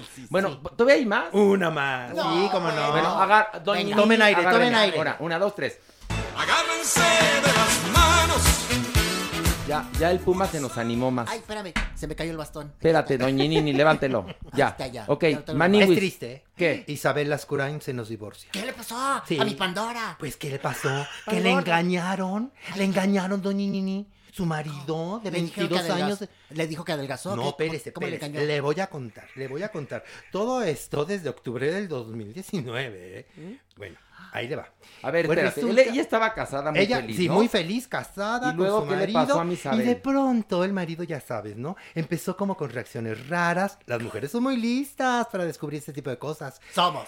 Y, listas. y que le descubre en el celular unos mensajes tú. Ay, y que, ay, que ya sabes, ay, es que, ¿cómo estás? Que te extraño. Y que le dice, a ver, a ver, ven para acá, léeme esto. Entonces el marido, ay, ya ves, Isabel, por no ir a la escuela. No, no te hagas el gracioso. ¿Qué significan estos mensajes? Dijo, Ay, no, bueno, que una compañera del trabajo que aprecio. Ajá. Ah, Ay, bueno, muy bien. Pero que se fija Isabel, ¿qué? ¿Qué, qué, qué? cómo se llamaba la compañera? Agárrate, maniguis. ¿Qué hizo? Que empieza a estoquearla en las redes sociales, mi Isabel. ¿Y cómo le estoqueaba? Ah, si es pues, se- famosa. No, no, no, se inventó así Perfiles perfiles, diferentes. falsos. Ay, Oye, puso, puso en la cara de su hermana. Maite te sigue, ¿no? Así. Y otro de Es Fernanda. de Fernanda. Así, perfiles falsos y que le empieza a estoquear, ¿no? Y que, ay, qué bonitas flores me regalaste. Ay, que me encanta. ¿Y qué crees? ¿Y que qué? el amante se da cuenta que le está viendo. Y entonces, uno que pensaría, ay, se va a cohibir, ¿no? Ajá. Se va a decir, oye, ya tu mujer nos cachó. Pues no, bien cínica, la amante fue más descarada. Y entonces ponía mensajes de, ay, qué rica cena. No como el pozole que te hacen comer cada ocho días en el lugar que a ti no te gusta ir. ¿Es verdad Ay, qué eso? bonitas flores. Yo No. sí las valoro, no como otras. Marihuis. Aquí lo que hay que destacar es qué creativa ella, ¿eh? Qué creativa. No lo ¿Cuál creo, sí. creativa? Qué, creativa. qué feo, qué feo caso. Oye, Pobre pero- Isabel Lascurain. Pero Isabel Lascurain, que es una buena persona, la verdad no merece eso. No lo merece. Porque ahora, ¿sabes qué va a pasar cuando ella se lo encuentre en la calle? Mm. Le va a decir, Te encontré un poco más flaco. fue mirarte y derrumbarme. Te creí asunto olvidado otra vez. Me equivoqué. ¿Cómo te va, mi amor? ¿Cómo te va? En el silencio, la distancia entre tú y yo. Ay, yo no me la sé. Ay, ahora sí. ay, no te hagas. vida, sin engañar. Oye, pues, Porque a mi puerta. No, a mi puerta. A ver, A vamos a puerta. empezar A de nuevo. Vamos a empezar. Ok. Va Isabel Esto, caminando. Ahí les va, ahí les va. Va, va Isabel caminando. caminando, se Eh, yo no, ya pasaron 10 años. Sí, ya, ya, ya, Ya, Y se 10 años. encuentra al empresario taurino. Se- se ella ya tiene 70, porque ahorita tiene 70. entonces, va Isabel caminando de 70 años en, el, en, en Plaza Universidad. Y se lo ¿Ok? topa. Y se lo topa y dice: ¿Cómo te va, mi amor? ¿Cómo te va? En el silencio la pregunta entre tú y yo. Eres feliz, mi bien, sin engañar. Porque a mi puerta el amor nunca volvió. Oye, ¿quién le va a contestar? Pues a mí sí me volvió. Pues mientras no le conteste, como una mariposa. ¡Qué malos! ¿Y sabes qué le va a decir la amante a Isabel? Porque él, él- él- él va a ir con la amante, que ya no va a ser la amante, ¿Qué va a ser la esposa. Le va a decir, mi hombre, la ternura y la pasión, es mi hombre, libertad en la prisión, mi hombre, niño hermano, amigo rey, Ay, no, mi que no se la hombre. sabía. Y ella Esta va- sí me la Y sé. ella va a responder, pero mira cómo ve. Bebe por ver a Dios. Qué gran momento estamos viviendo. Mientras va a su carro y descubre que ya no está porque está otro coche y va a cantar. Otro ocupa mi lugar. Oye, ¡Ay, ya, la Pandora! Esta es una estupenda idea para Isabel el musical. Oye, sí, ya acabamos de armar todo Le el armamos un musical. musical porque Pandora tiene canciones rete bonitas. Desde ¿o no, mi aquí, doña Isabel, Nini? desde aquí te mandamos apoyito. Sí, Isabel, te Sí. queremos. Oye, te queremos, Isabel. Porque Isabel es una buena persona. ¿Y sabes qué, Isabel? Mira, la doña Nini tiene una frase. Amé el consejo. Una frase que les dice a las mujeres. En verdad, la doña Nini. No busquen porque van a encontrar. Eso sí. Sí, es Si verdad. quieres terminar con un hombre, investigalo. Así favor. decía usted. Es más, organízate una pozoliza y ahí vamos. Ahí vamos. Pues buen ¿No? consejo, ¿eh?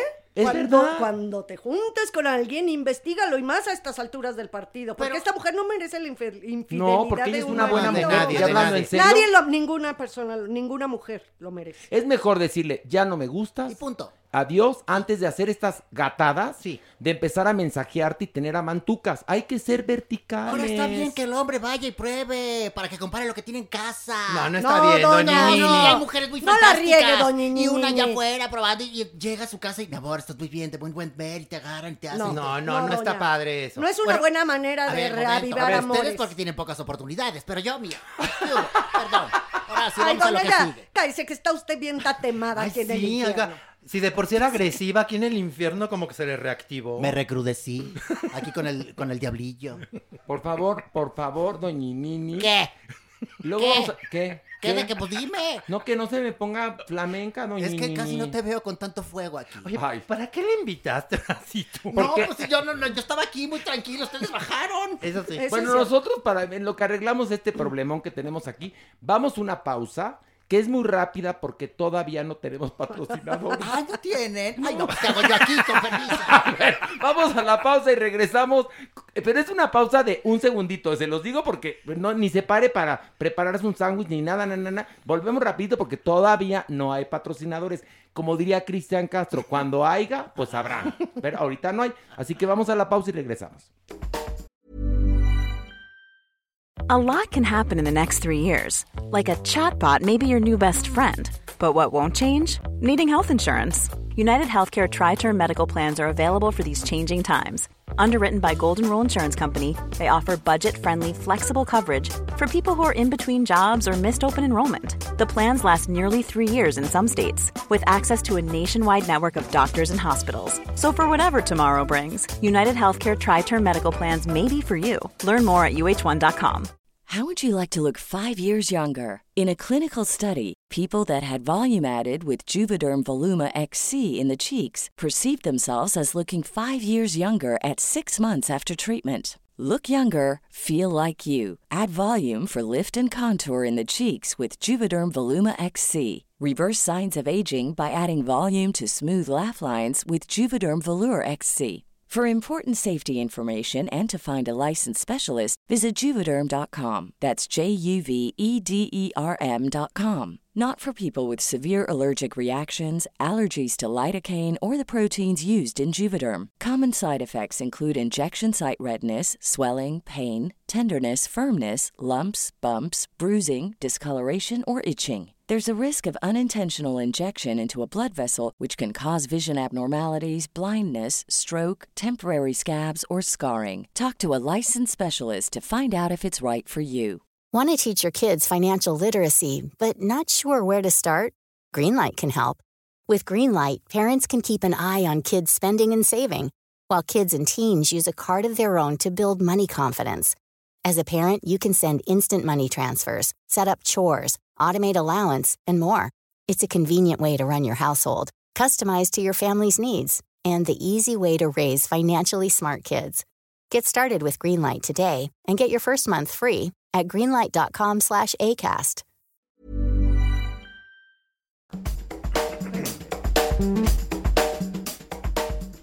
¿Ya vieron qué rápido fuimos y vinimos? Es la fortuna de todavía no tener patrocinadores. No, pero sí queremos patrocinadores, por favor, porque además estamos muy triunfadores. Anúnciese en nuestro podcast Farándula 021 y está Su Majestad la Cumbia, la Supermana. Supermana, qué guapa vienes hoy. Estoy súper mega mana feliz porque ¿Por además qué? vengo acompañada de... ¿Traes mascota? No, Ah. claro que no. A Jeremy Cruz, nuestro Ay, sexólogo. nuestro- no, una autoridad. Una Bueno, autoridad. honoris perdón. causa, Honoris yo. causa. Bueno, no, no, no. Todo mundo quiere al doctor Jeremy Cruz porque es psiquiatra, pero es sexólogo, pero es investigador, pero es pispireto, pero es ser humano, pero es vertebrado. ¿Cómo estás, doctor? Muy bien, y recuerden, hago lo que puedo y vengo a gozar con ustedes en este segundo podcast. En un ratito vamos a hablar del sexo anal. No se me asusten. Todos tienen su ano. Ay, sí, que ahora. Si usted no tiene ano, pues está en un problemón, ¿no? Porque imagínese ir al baño, ¿verdad? Así como el ombliguito, tenemos anito. Todos tenemos ano. Sí. Así, aceptémoslo. Sí. Que es una parte, digamos, eh, sensible. Sensible, absorbente, delicada, es otra cosa. Ahora vamos a hablar. Pero hay mucha gente que practica el sexo anal y les vamos a dar tips de cómo practicarlo de una manera higiénica y nutritiva. Y no, no los- es cierto, sino ni que fuera Oye, cornflakes. Pero los tabúes que existen son Hay muchísimos. tabúes, sí. Entonces Claro. aquí vamos a desvelar algunos de ellos. Y ¿no? los vamos a romper. Ahí está muy bien. Exactamente, pero antes vamos a esto. Escondida por los rincones. Pilar, en esta sección de qué vamos a hablar. Bueno, mira, hay tal cantidad de oferta últimamente para cosas que ver y entretenimiento, tanto en las plataformas como en los canales, como en internet, que hay muchas joyas que se quedan perdidas en el tintero. Exactamente. Entonces yo lo que quiero es hacerles recomendaciones de las joyas de la corona, series que tal vez no han estado tan publicitadas o que son europeas, y aquí de verdad que van a ser recomendaciones de 10. Bueno, en esta ocasión, ¿qué nos traes? Les traigo una serie danesa eh, que podemos ver en Netflix, ¿sí? Y que se llama Algo en qué creer. ¿Y de qué va? Bueno, pues es la historia de una familia que tiene varios siglos de tradición religiosa dentro de la iglesia protestante luterana. El patriarca de esta familia es un carismático y moralista ministro de la iglesia danesa, la iglesia de Dinamarca. Este hombre se postula para obispo, pero no lo logra. Y al truncarse este sueño, empieza todo un conflicto existencial que siente que está dejado de la mano de Dios.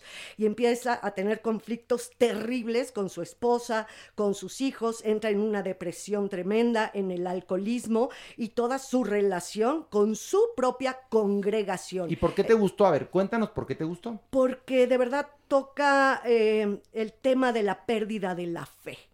Eso creo que es muy importante. Es una serie totalmente contemporánea, ¿no? 2018, en época actual, está situada y las actuaciones son maravillosas y también todos los valores familiares y sociales cuando sientes que Dios te ha dejado de su mano. Ok, la serie se llama... La serie se llama Algo en qué creer, la podemos ver por Netflix, son dos temporadas, son 20 episodios. Ok, una recomendación de Pilar Bolívar. Y obviamente la voy a publicar en las redes sociales, en mis redes sociales, para que la gente la pueda ver y también me la comenten y podamos platicar acerca de los temas que toca esta serie. Y vamos a...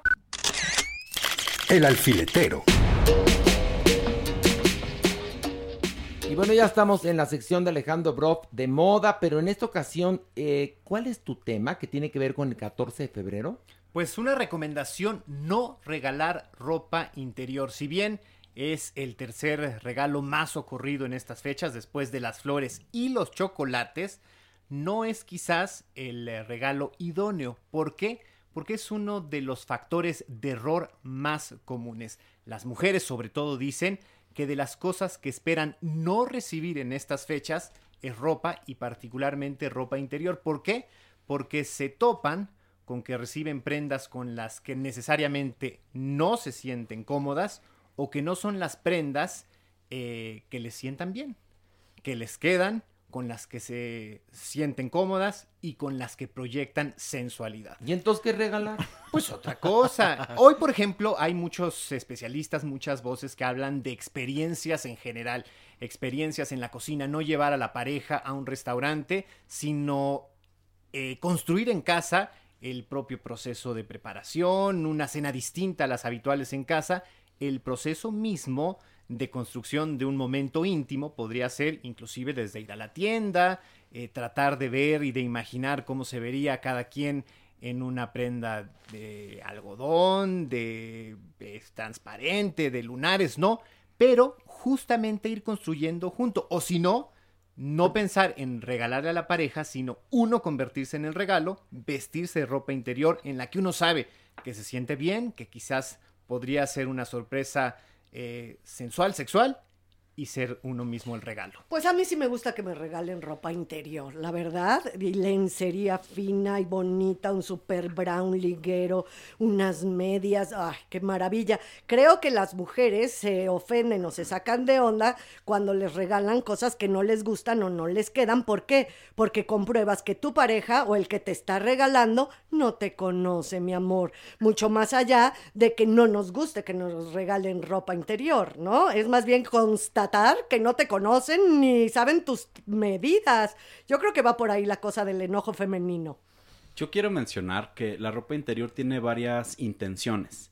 No solamente es algo que nos protege, es algo que también nos da fortaleza, que nos da sensualidad y que nos da múltiples como opciones para nosotros y para nuestra pareja. Y yo le pregunto a la Supermana y a Pilar, ¿ustedes no se han vestido o combinado su ropa interior para incentivar el tener relaciones sexuales? Por supuesto que sí, pero claro. Por supuesto. Ahora, el problema también está en que, bueno, uno si quiere regalar, muchas veces las personas se molestan. Yo he hecho dos veces este ejemplo, regalarle a dos parejas que he tenido en el pasado y ha sido muy complejo, ha sido tema de discusión. No entiendo por qué los hombres se sienten tan ofendidos. Y entonces pienso yo, ¿por qué las mujeres tendrían que sentirse tan halagadas si reciben este tipo de regalos? Mauricio, por ejemplo, tú, eh, ¿qué te gustaría que te regalaran este 14 de febrero? ¿Ropa interior tú querías?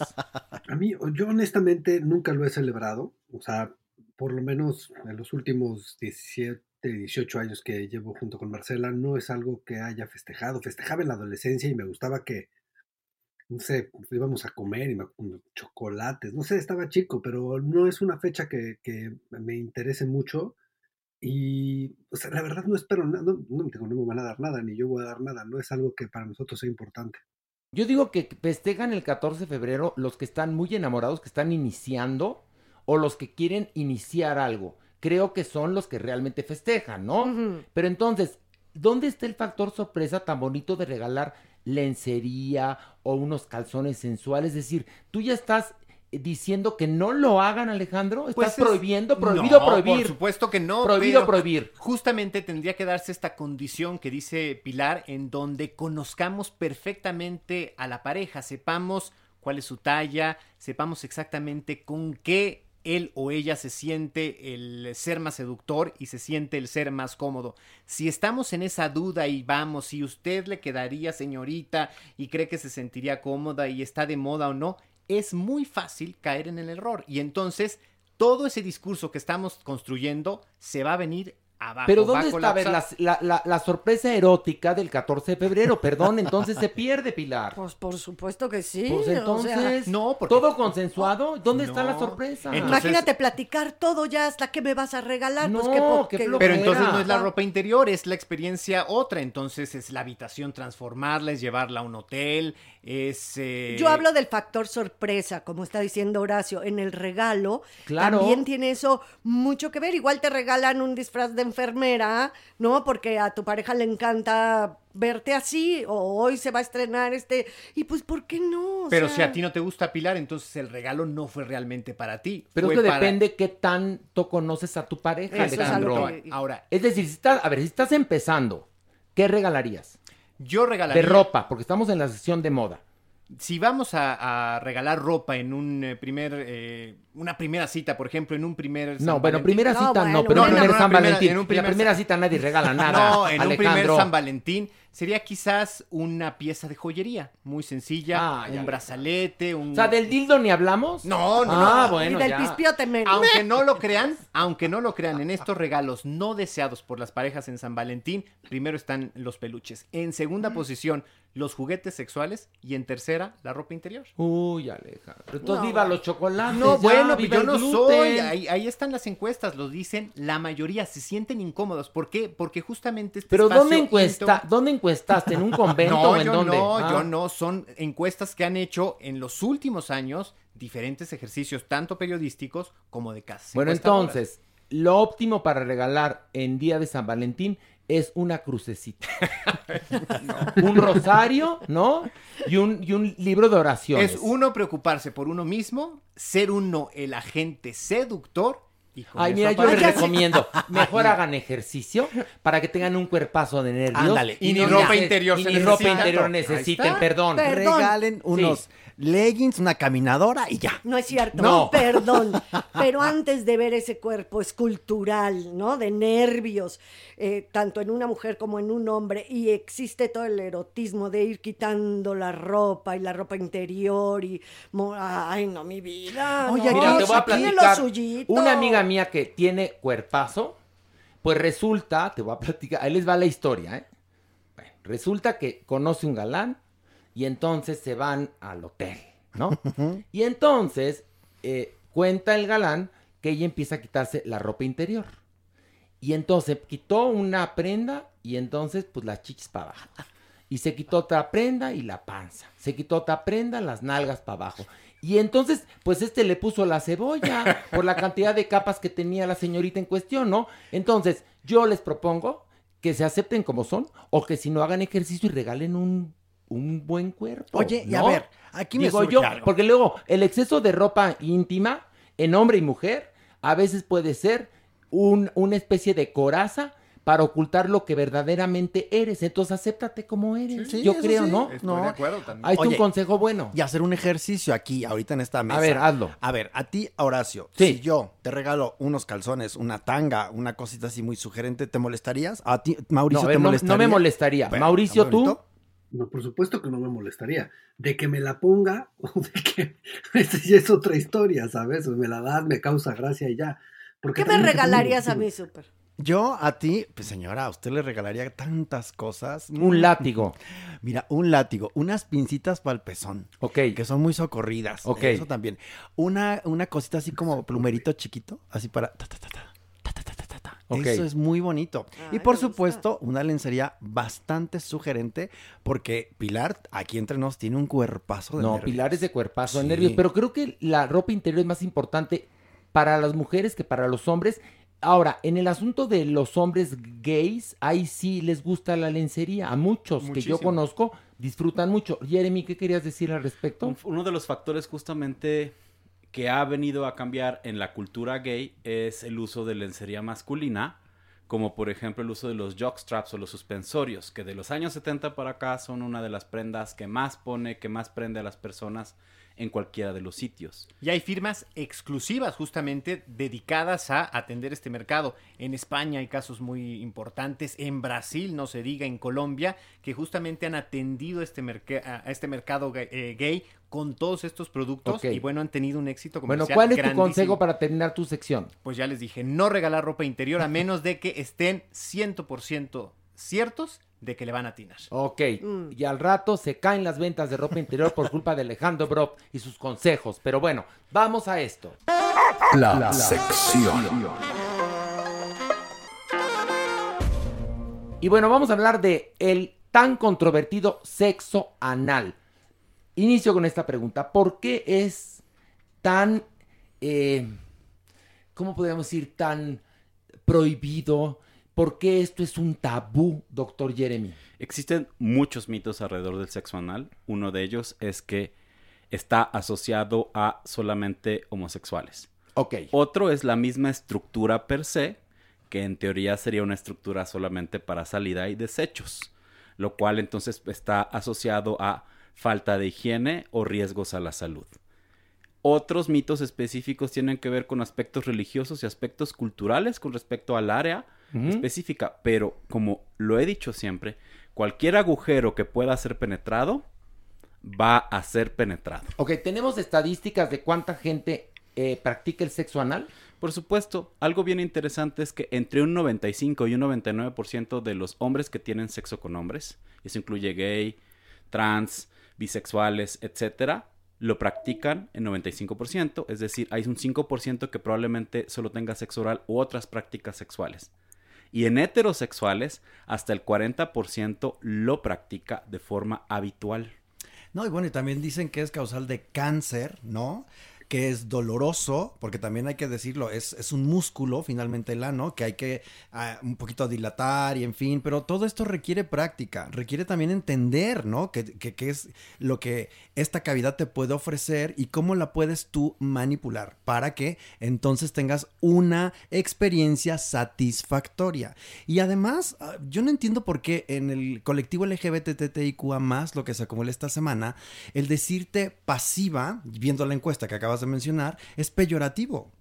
De hecho, uno de los factores más interesantes y dentro de las estadísticas es que sabemos es algo así como 30% de los hombres que tienen sexo mencionan que son activos. Otro 30% podrían ser inter, activos o pasivos, receptivos y demás en todo momento.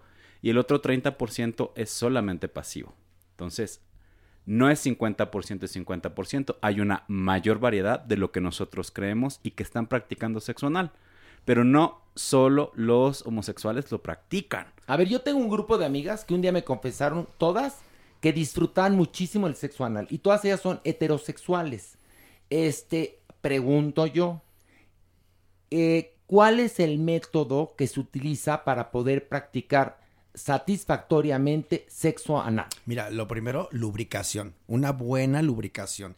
Quitarte el mito. ¿Cómo se lubrica? Bueno, hay lubricantes muy buenos, solubles al agua de preferencia que no dañan el Ok, látex. no, hablas de saliva. N- Bueno, puede ser también saliva, eso también puede ser y es natural y es muy bueno y yo lo recomiendo sí. Ok. También eh, quitarnos de la cabeza que, la, que nos va a generar incontinencia, ¿no? Eso tampoco, no, tampoco sucede. Que vas a tener ano distendido. Eco, y lo que pasa es que, repito, es un músculo y hay que ejercitarlo, ¿no? O sea, entonces tú pro- pro- eh, propones ejercitarlo. Sí. Hombres y mujeres. Hombres y mujeres. Que, ¿Cómo se llama esa...? eh, Ejercicios de Kegel. Lo Eh, estamos haciendo aquí todos en la cabina. en este momento lo estoy ¿Cómo haciendo, sabes? Mauricio, ¿estás practicando tu ejercicio de Kegel? Yo sí, porque me acordé que Jeremy, Jeremy me lo recomendó desde, desde diciembre. Ok, perfecto.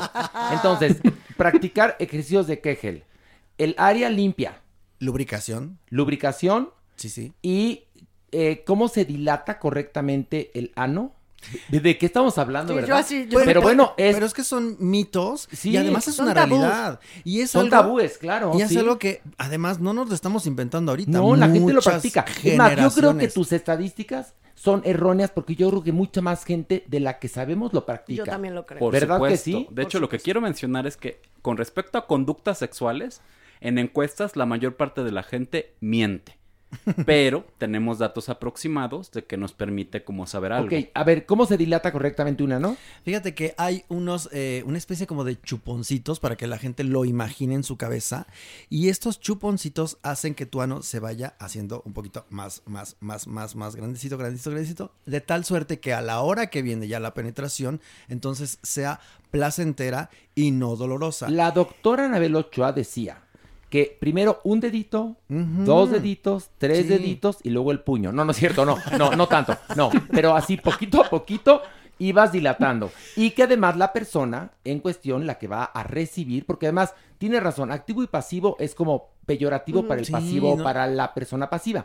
Digamos, dador y recibidor. Mm. Que también la persona que recibe se vaya relajando. Tiene que haber confianza, porque recuerden que el ano es un punto de miedo. Cuando estamos nerviosos, cuando estamos eh, temerosos o cuando estamos muy enojados, apretamos esa parte. Entonces, a la hora del acto sexual hay que entrar en confianza para poder relajarlo y que entre lo que tenga que entrar. De ¿no, hecho, es una técnica, ya que Sí, estás Pilar, hablando por de esto, favor. es una técnica... Ya que estás hablando, estamos hablando todos. ¿cómo que No, ya yo estoy, yo estoy, yo estoy, estoy un poco más Así, callada Pi- Pilar en este callada y momento. distante, ¿no? No, distante no, muy presente. No, en la actuación, por ejemplo, hay un método que cuando viene un momento del personaje, un do de pecho, algo que es muy, muy fuerte, un enojo, la muerte, algo, lo primero que haces es contraes el ano y toda la energía y toda la potencia se va justo al lugar donde tiene que Ok, estar. aquí es al contrario. Aquí hay que relajar, ¿no? Entonces, ya quedamos claros con las instrucciones, doctor. Pero una de las mejores instrucciones siempre tiene que ser la higiene. Porque en el ano específicamente se puede transmitir hepatitis A, virus de papiloma humano y otra serie de ITS que pueden ser mucho más graves y permanentes. VIH. VIH también. Entonces, uno de los factores es preparar el ano para el sexo anal. Y esto implica simplemente hacer como un enjuague con agua y muy poco jabón para evitar lastimar las mucosas. Y no es necesario hacer estos enemas complejísimos. Y tampoco hacerlo tan seguido porque las mucosas se dañan. Eso también hay que decirlo. Y también algo que quiero dejar aquí es esto que se tiene, eh, que, que te deja secuelas, ¿no? Yo también he escuchado mucho que, ay, es que si me penetran luego voy a quedar... eh, Las hemorroides se cree que es uno de los factores como de riesgo del sexo anal y no tiene nada, que, ver. Que las hemorroides no te pueden salir por practicar sexo anal. No. Ahora, Ah, mira. ¿cuál es la diferencia entre el placer que siente el hombre al que siente la mujer durante el sexo anal? Las áreas de placer son distintas. En los varones el área tiene que ver con el masaje prostático. Y es una estructura que está entre 10 y 12 centímetros de profundidad. Ok. En el ano y donde si se presiona puede una persona alcanzar un orgasmo intensísimo, muchachos. Un hombre. Un hombre. Un varón. ¿en el caso de la mujer? En el caso de la mujer tiene que ver con el masaje uterino. Pero en el caso de las mujeres, la mayor parte de las mujeres se sugiere siempre primero penetración vaginal y posteriormente penetración anal. Y esto entonces puede hacerlo placentero. Ok.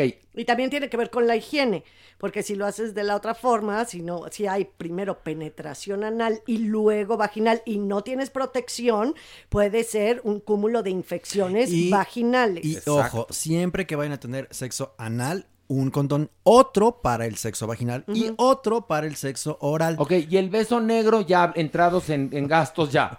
Fíjate que para el beso negro hay unos plastiquitos. Ok, pero si, Muy bonitos. si estás con tu pareja, digámoslo. que lo puedes Con las hacer, medidas de higiene necesarias sí. y es una actividad sexual altamente placentera. Que se llama también lavadón de cazuela. Ande ¿Ok? usted muy bien dicho. Anilingus. Anilingus. Bueno, Ma- Mauricio, Mauricio Valle, no, no te voy a preguntar. Con ¿Qué? los ojos cuadrados, mi Mao, de tantas cosas. No, pero tú no te espantas, ¿o sí, Mao? Mauricio, Ay, no. no. te espantas tú, ¿así? No me voy a espantar de esto, ¿cómo creen? Ay, me encanta. Mi Mao. Mauricio, ¿te espantas o no te espantas? ¿Tú qué opinas? No, pues está perfecto. Hablando de hombres heterosexuales, muchos buscan ser penetrados por sus parejas, como decían, con un dedo, dos dedos o como alguna prótesis. No, y, y Y también esto es- puede ser muy placentero. Pero para luego les pasa a los heterosexuales que bien que les gusta el sexo anal porque ahí está el punto P de la próstata, no vayan a pensar que soy gay, ¿me entiendes? Ese es o otro- me voy a otro- convertir en gay. Ese, Ese es otro mito. A ver, si te, si, si te van a juguetear el ano, no te preocupes. Es un área de placer Eso nada más. no te va a convertir en... No el- te quita, no te quita tu hombría, si es lo, no, lo que estás para nada. buscando conservar. Y sí vas a ganar mucho placer, ¿eh? Yo recomendaría aquí, si me permiten un matiz, a las mujeres que me están escuchando, que lo consensúen y que lo practiquen. Y a estos hombres que son tan recalcitrantes y recrudecidos, que se suelten un poquito y que lo experimenten por lo menos una vez en la vida. Ok. Dejen, dejen eh, de tabúes y déjense la que se las... Y de atavismos religiosos Y también. de atavismos ¿eh? religiosos. Exactamente. Bueno, vamos a esto.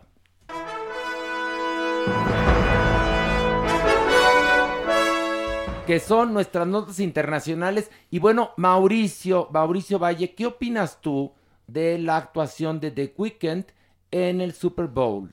A ver, sé que ha sido una actuación que ha causado controversia. A mí en lo personal me gustó, disfruté mucho lo que hizo. A mí me gusta mucho The Weeknd. Eh, desde, que, desde que dijeron que iban a ser ellos, lo platicamos y lo primero que dije, no me hace mucho sentido en el Super Bowl. No tiene la energía que han tenido los grandes números. O sea, desde ese punto ya era extraño. Ahora veo el número que hicieron y me parece fabuloso porque es lo que es The Weeknd.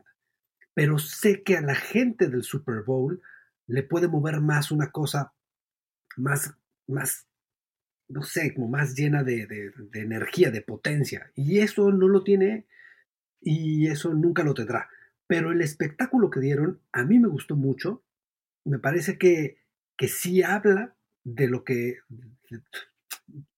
sí hace referencia a lo que es eh, este tipo de espectáculos, pero sí, siento que no era, no era la plataforma ni el lugar para tener a, a The Weeknd. O sea, quiere decir que, que A mí me pareció aburrido. mí sí me gusta. Eso, yo puse, en, yo puse en mi Twitter, denme sus opiniones y al 99% de la gente que me contestó me dijeron que les pareció horrible y que encima se gastó 7 millones de dólares para hacer un espectáculo que parecía tabla gimnástica con Exacto, luces. exacto. Y Eso la era. verdad no tenía la potencia y como cada año estamos esperando más, más, más y dejaron pues ahora sí que muy en alta, ¿no? Muy alta la expectativa, el Sí. show del año pasado. Que la verdad yo me aburrí la tabla gimnástica ya cuando él está abajo, que era cuando más potente se vio. Con los calzones en la cabeza de Sí, los bailarines. Entonces o sea, yo, y, y luego la escenografía también como, yo esperaba algo espectacular, evidentemente, pero también sabía que su estilo y su música no me lo iban a dar. No, y que estamos en la época COVID y que también tenían que dar un ejemplo de sana distancia y de todo eso. Pero bueno, a final de cuentas, eh, bueno, respeto tu opinión, Mauricio, como siempre, pero lo que te paso a contar, ahora sí como diría en mi pueblo, es que a la mayoría de la gente, por lo pronto, eh, con la que yo he estado en contacto y en las redes sociales, pues no, criticaron mucho el espectáculo y no les gustó. Oye, y a ver, Sí, eso es bastante interesante. Depende mucho los medios que leas. O sea, si estás más en Europa, o sea, The Guardian y estos medios, a todos les gustó mucho. Si estás más en América, pues sí, o sea, la, a la gente se le empieza a complicar más. Y más para abajo en Latinoamérica, pues no tiene nada que ver con eso, ¿sabes? Entonces, sí, sí, sí, sí depende mucho de, de dónde lo estén leyendo. Pero sí entiendo, o sea, pones a Guns N' Roses y hace más sentido en el, en el Super Bowl. No, pero es un asunto, a ver, Claro. de, de llenar un hueco interesante que se ha convertido en medio tiempo y hacerlo, bueno, yo creo que lo que hizo Lady Gaga en su momento fue genial, lo que hizo Michael Jackson, ¿no?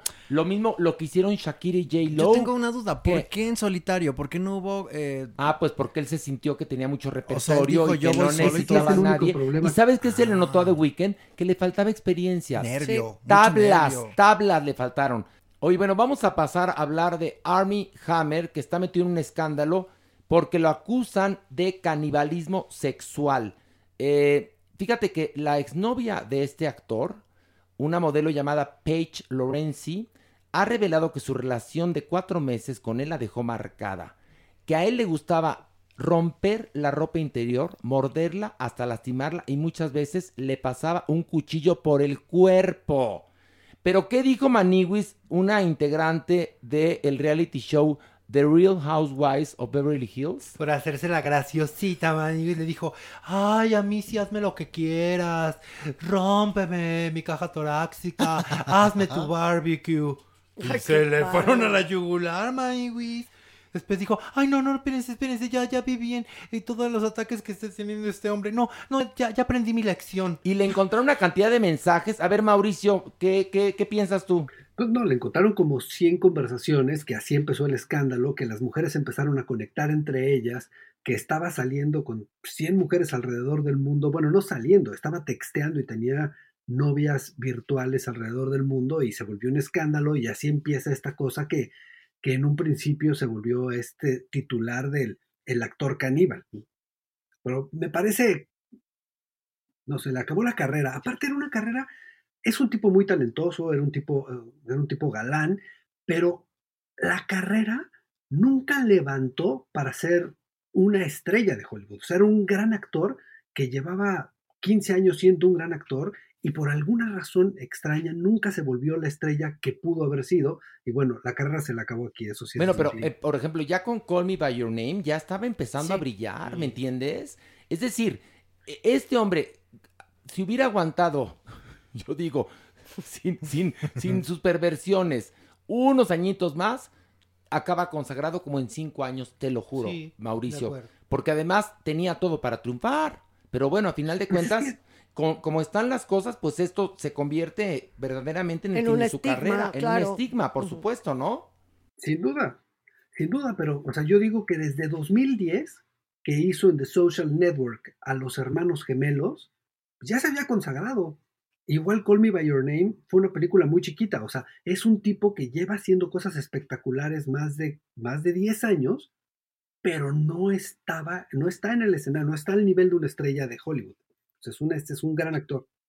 Bueno, ya se le acabó aparte. Y la, la ex esposa, ¿no? Qué caso también tan extraño, que ella dice que nunca se imaginó nada de lo que está sucediendo, que ella veía que tenía un lado oscuro y demás, pero que, que está muy sorprendida con, con todo esto que se ha destapado. Qué poco conoces a tu pareja, mi amor. Pues sí, porque muchas veces tu pareja tiene unas perversiones que tú ni por asomo imaginas y la realidad es otra. Oye, va, a ver, eh, está preparando este gran director Todd Haynes una biopic de la gran cantante Peggy Lee y la protagonista es esta mujer Michelle Williams. Cuéntanos.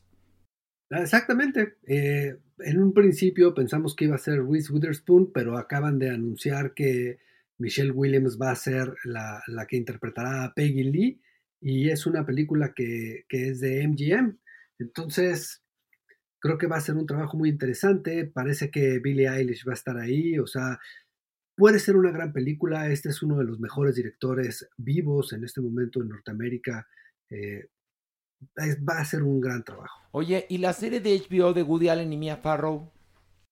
Pues es otra de las grandes sorpresas que nos ha traído Woody Allen. O sea, la gente no para de sacar trabajos acerca de este hombre. Él ya dio su visión en su libro de todo lo que ha sucedido y ahora esta serie se enfoca en la relación de Woody Allen y Mia Farrow, en todos los conflictos que se han generado, porque si bien cada quien tiene su versión de las cosas, y, y este ha sido un caso bastante complicado en la historia de Allen, porque lleva pasando ya décadas, aquí lo que van a analizar es cómo uno ha atacado al otro. O sea, si es uno contra el otro lo que trata de hacer HBO con este documental, que me parece que va a ser muy interesante. Ahora, aquí el problema es a la hora que hablen del abuso o del supuesto abuso de Woody Allen a su hija.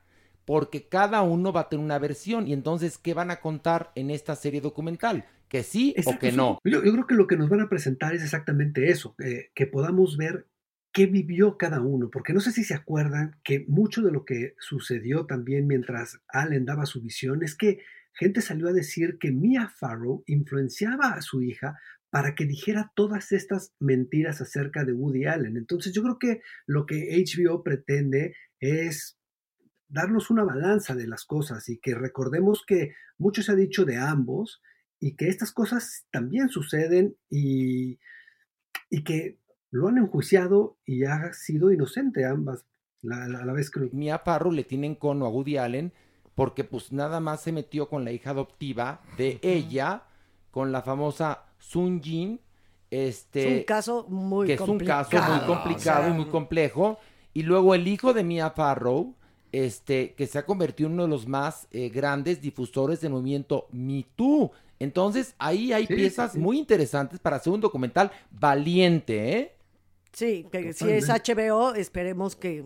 Que lo haga Que lo haga exactamente. muy bien. No son los productores de este de, de las series estas mexicanas que parecen este chick flicks mezclados con telenovelas horrendos. Incluso el documental de horrendos. Ronaldo que analizamos Exactamente. Oye, y nos va a volver a aplicar HBO la estrategia de darnos un episodio por semana y nos va a tener en ascuas. Maniguis, pero es la nueva modalidad. Pues sí, pero pues nos ha Bueno, funcionado. nueva modalidad De, las, de la que es antigua, que es la vintage, verdadera. Es vintage. De, de la novela por entregas. Oye, y en, en el Super Bowl se estrenó el tráiler de la película Old con Gael García. A ver, Mauricio, cuéntanos. Pues es la nueva película de M. Night Shyamalan. Esta película fue filmada hace muy poco tiempo en República Dominicana. Es una película que, que está basada en un cómic. Este cómic se lo regala la hija a Shyamalan y decide inmediatamente buscar los derechos de Sandcastle para hacer la película. Eh, lo que logra hacer es juntar a su casting y Dominicana tiene muy buenos estímulos fiscales y encuentra la forma de aislar a la gente para irse a filmar la película y poderla estrenar. No tiene nada que estaban filmando. El tráiler mm, nos deja ver ahí una cosa medio lost, ¿no? O sea, estas personas en la playa y cómo empiezan a envejecer de forma precipitada. No se ha dicho mucho, el tráiler que vimos es un poco corto. Otra cosa, sabemos que Shyamalan es un director bastante, bastante disparejo, es un tipo que tiene grandes ideas, pero no siempre sus ejecuciones son las que estamos esperando. Esperemos que esta es una gran película porque también creo que es importante para Gael García Bernal en este momento. Mira, que Gael García Bernal, de viejito, debe ser idéntico a Chespirito haciendo el profesor Chapatín o el doctor Chapatín. Debe ser idéntico, perdóname. Tiene la carita y el tamañito. Oye, pero ¿hace cuánto que este señor no hace una buena película? Hablo del director.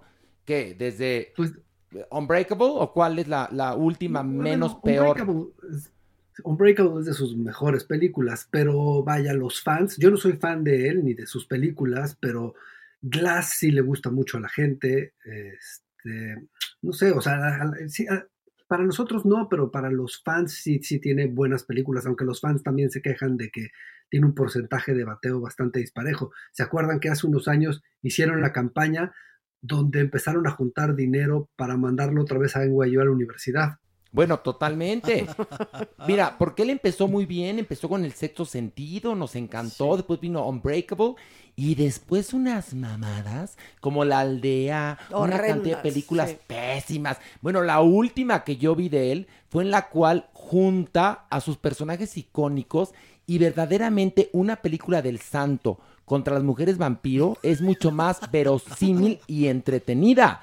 Era una porquería, Mauricio. Sí, este tráiler no se ve tampoco así de guau, ¿eh? O sea, es, es muy corto, tienes razón, Mau, pero tampoco me dejó Chucky volando así el cerebro de guau, ya la quiero ver. ¿no? Y Gael García cada vez es peor actor. Perdón que te lo diga.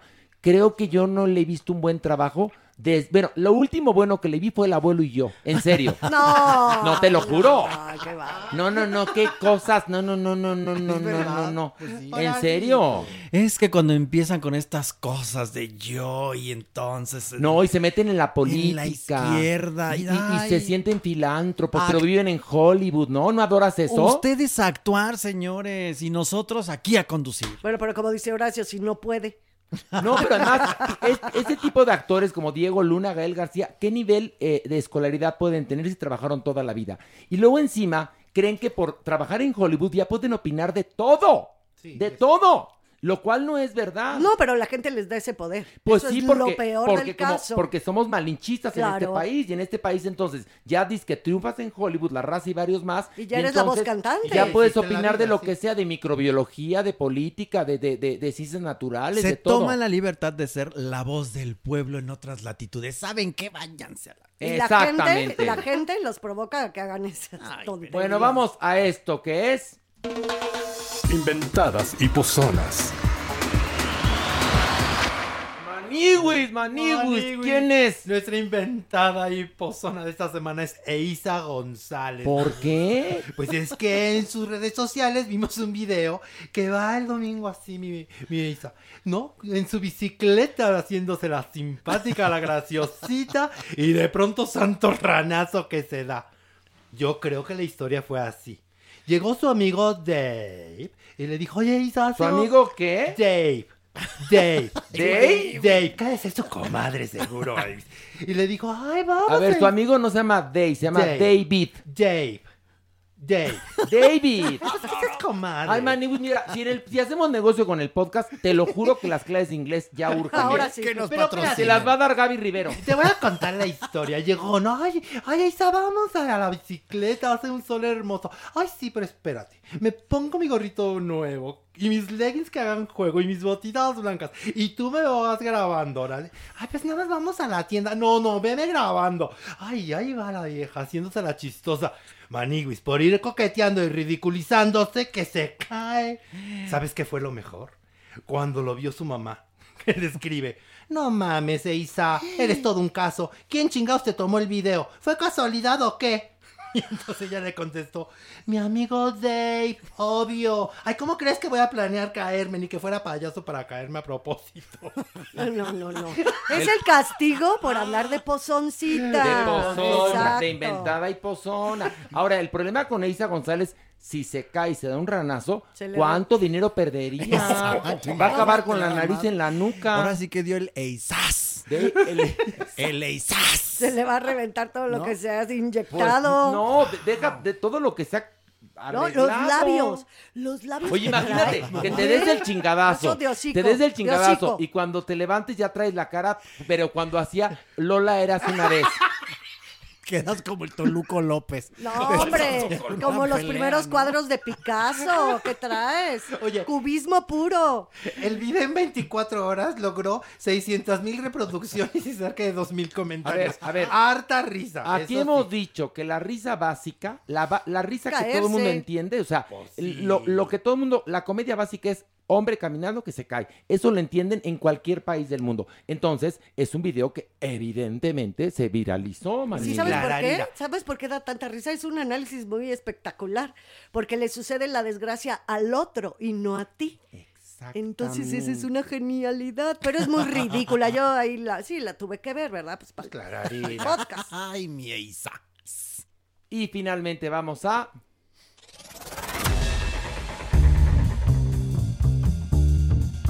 La frase de la semana con Mario Lafontaine. Mira qué tal lo hice. El Muy consentido. A ver. Mario Lafontaine, el consentido, dinos cuál es la frase de la semana y de quién es. Es de la increíble Norma Jean, a.k.a. Marilyn Monroe, y dice, la imperfección es belleza, la locura es genialidad, y es mejor ser absolutamente ridículo que absolutamente aburrido. ¿Y qué diría la doñinini Laveros al respecto? Pues que qué bien, qué padre, qué bonito, ¿no? Digo yo. ¿O cómo ves tú, mi Veros? Yo la verdad tengo algo que decirles, mis vidas adoradas, que ya me voy a la casa porque mi marida me pega.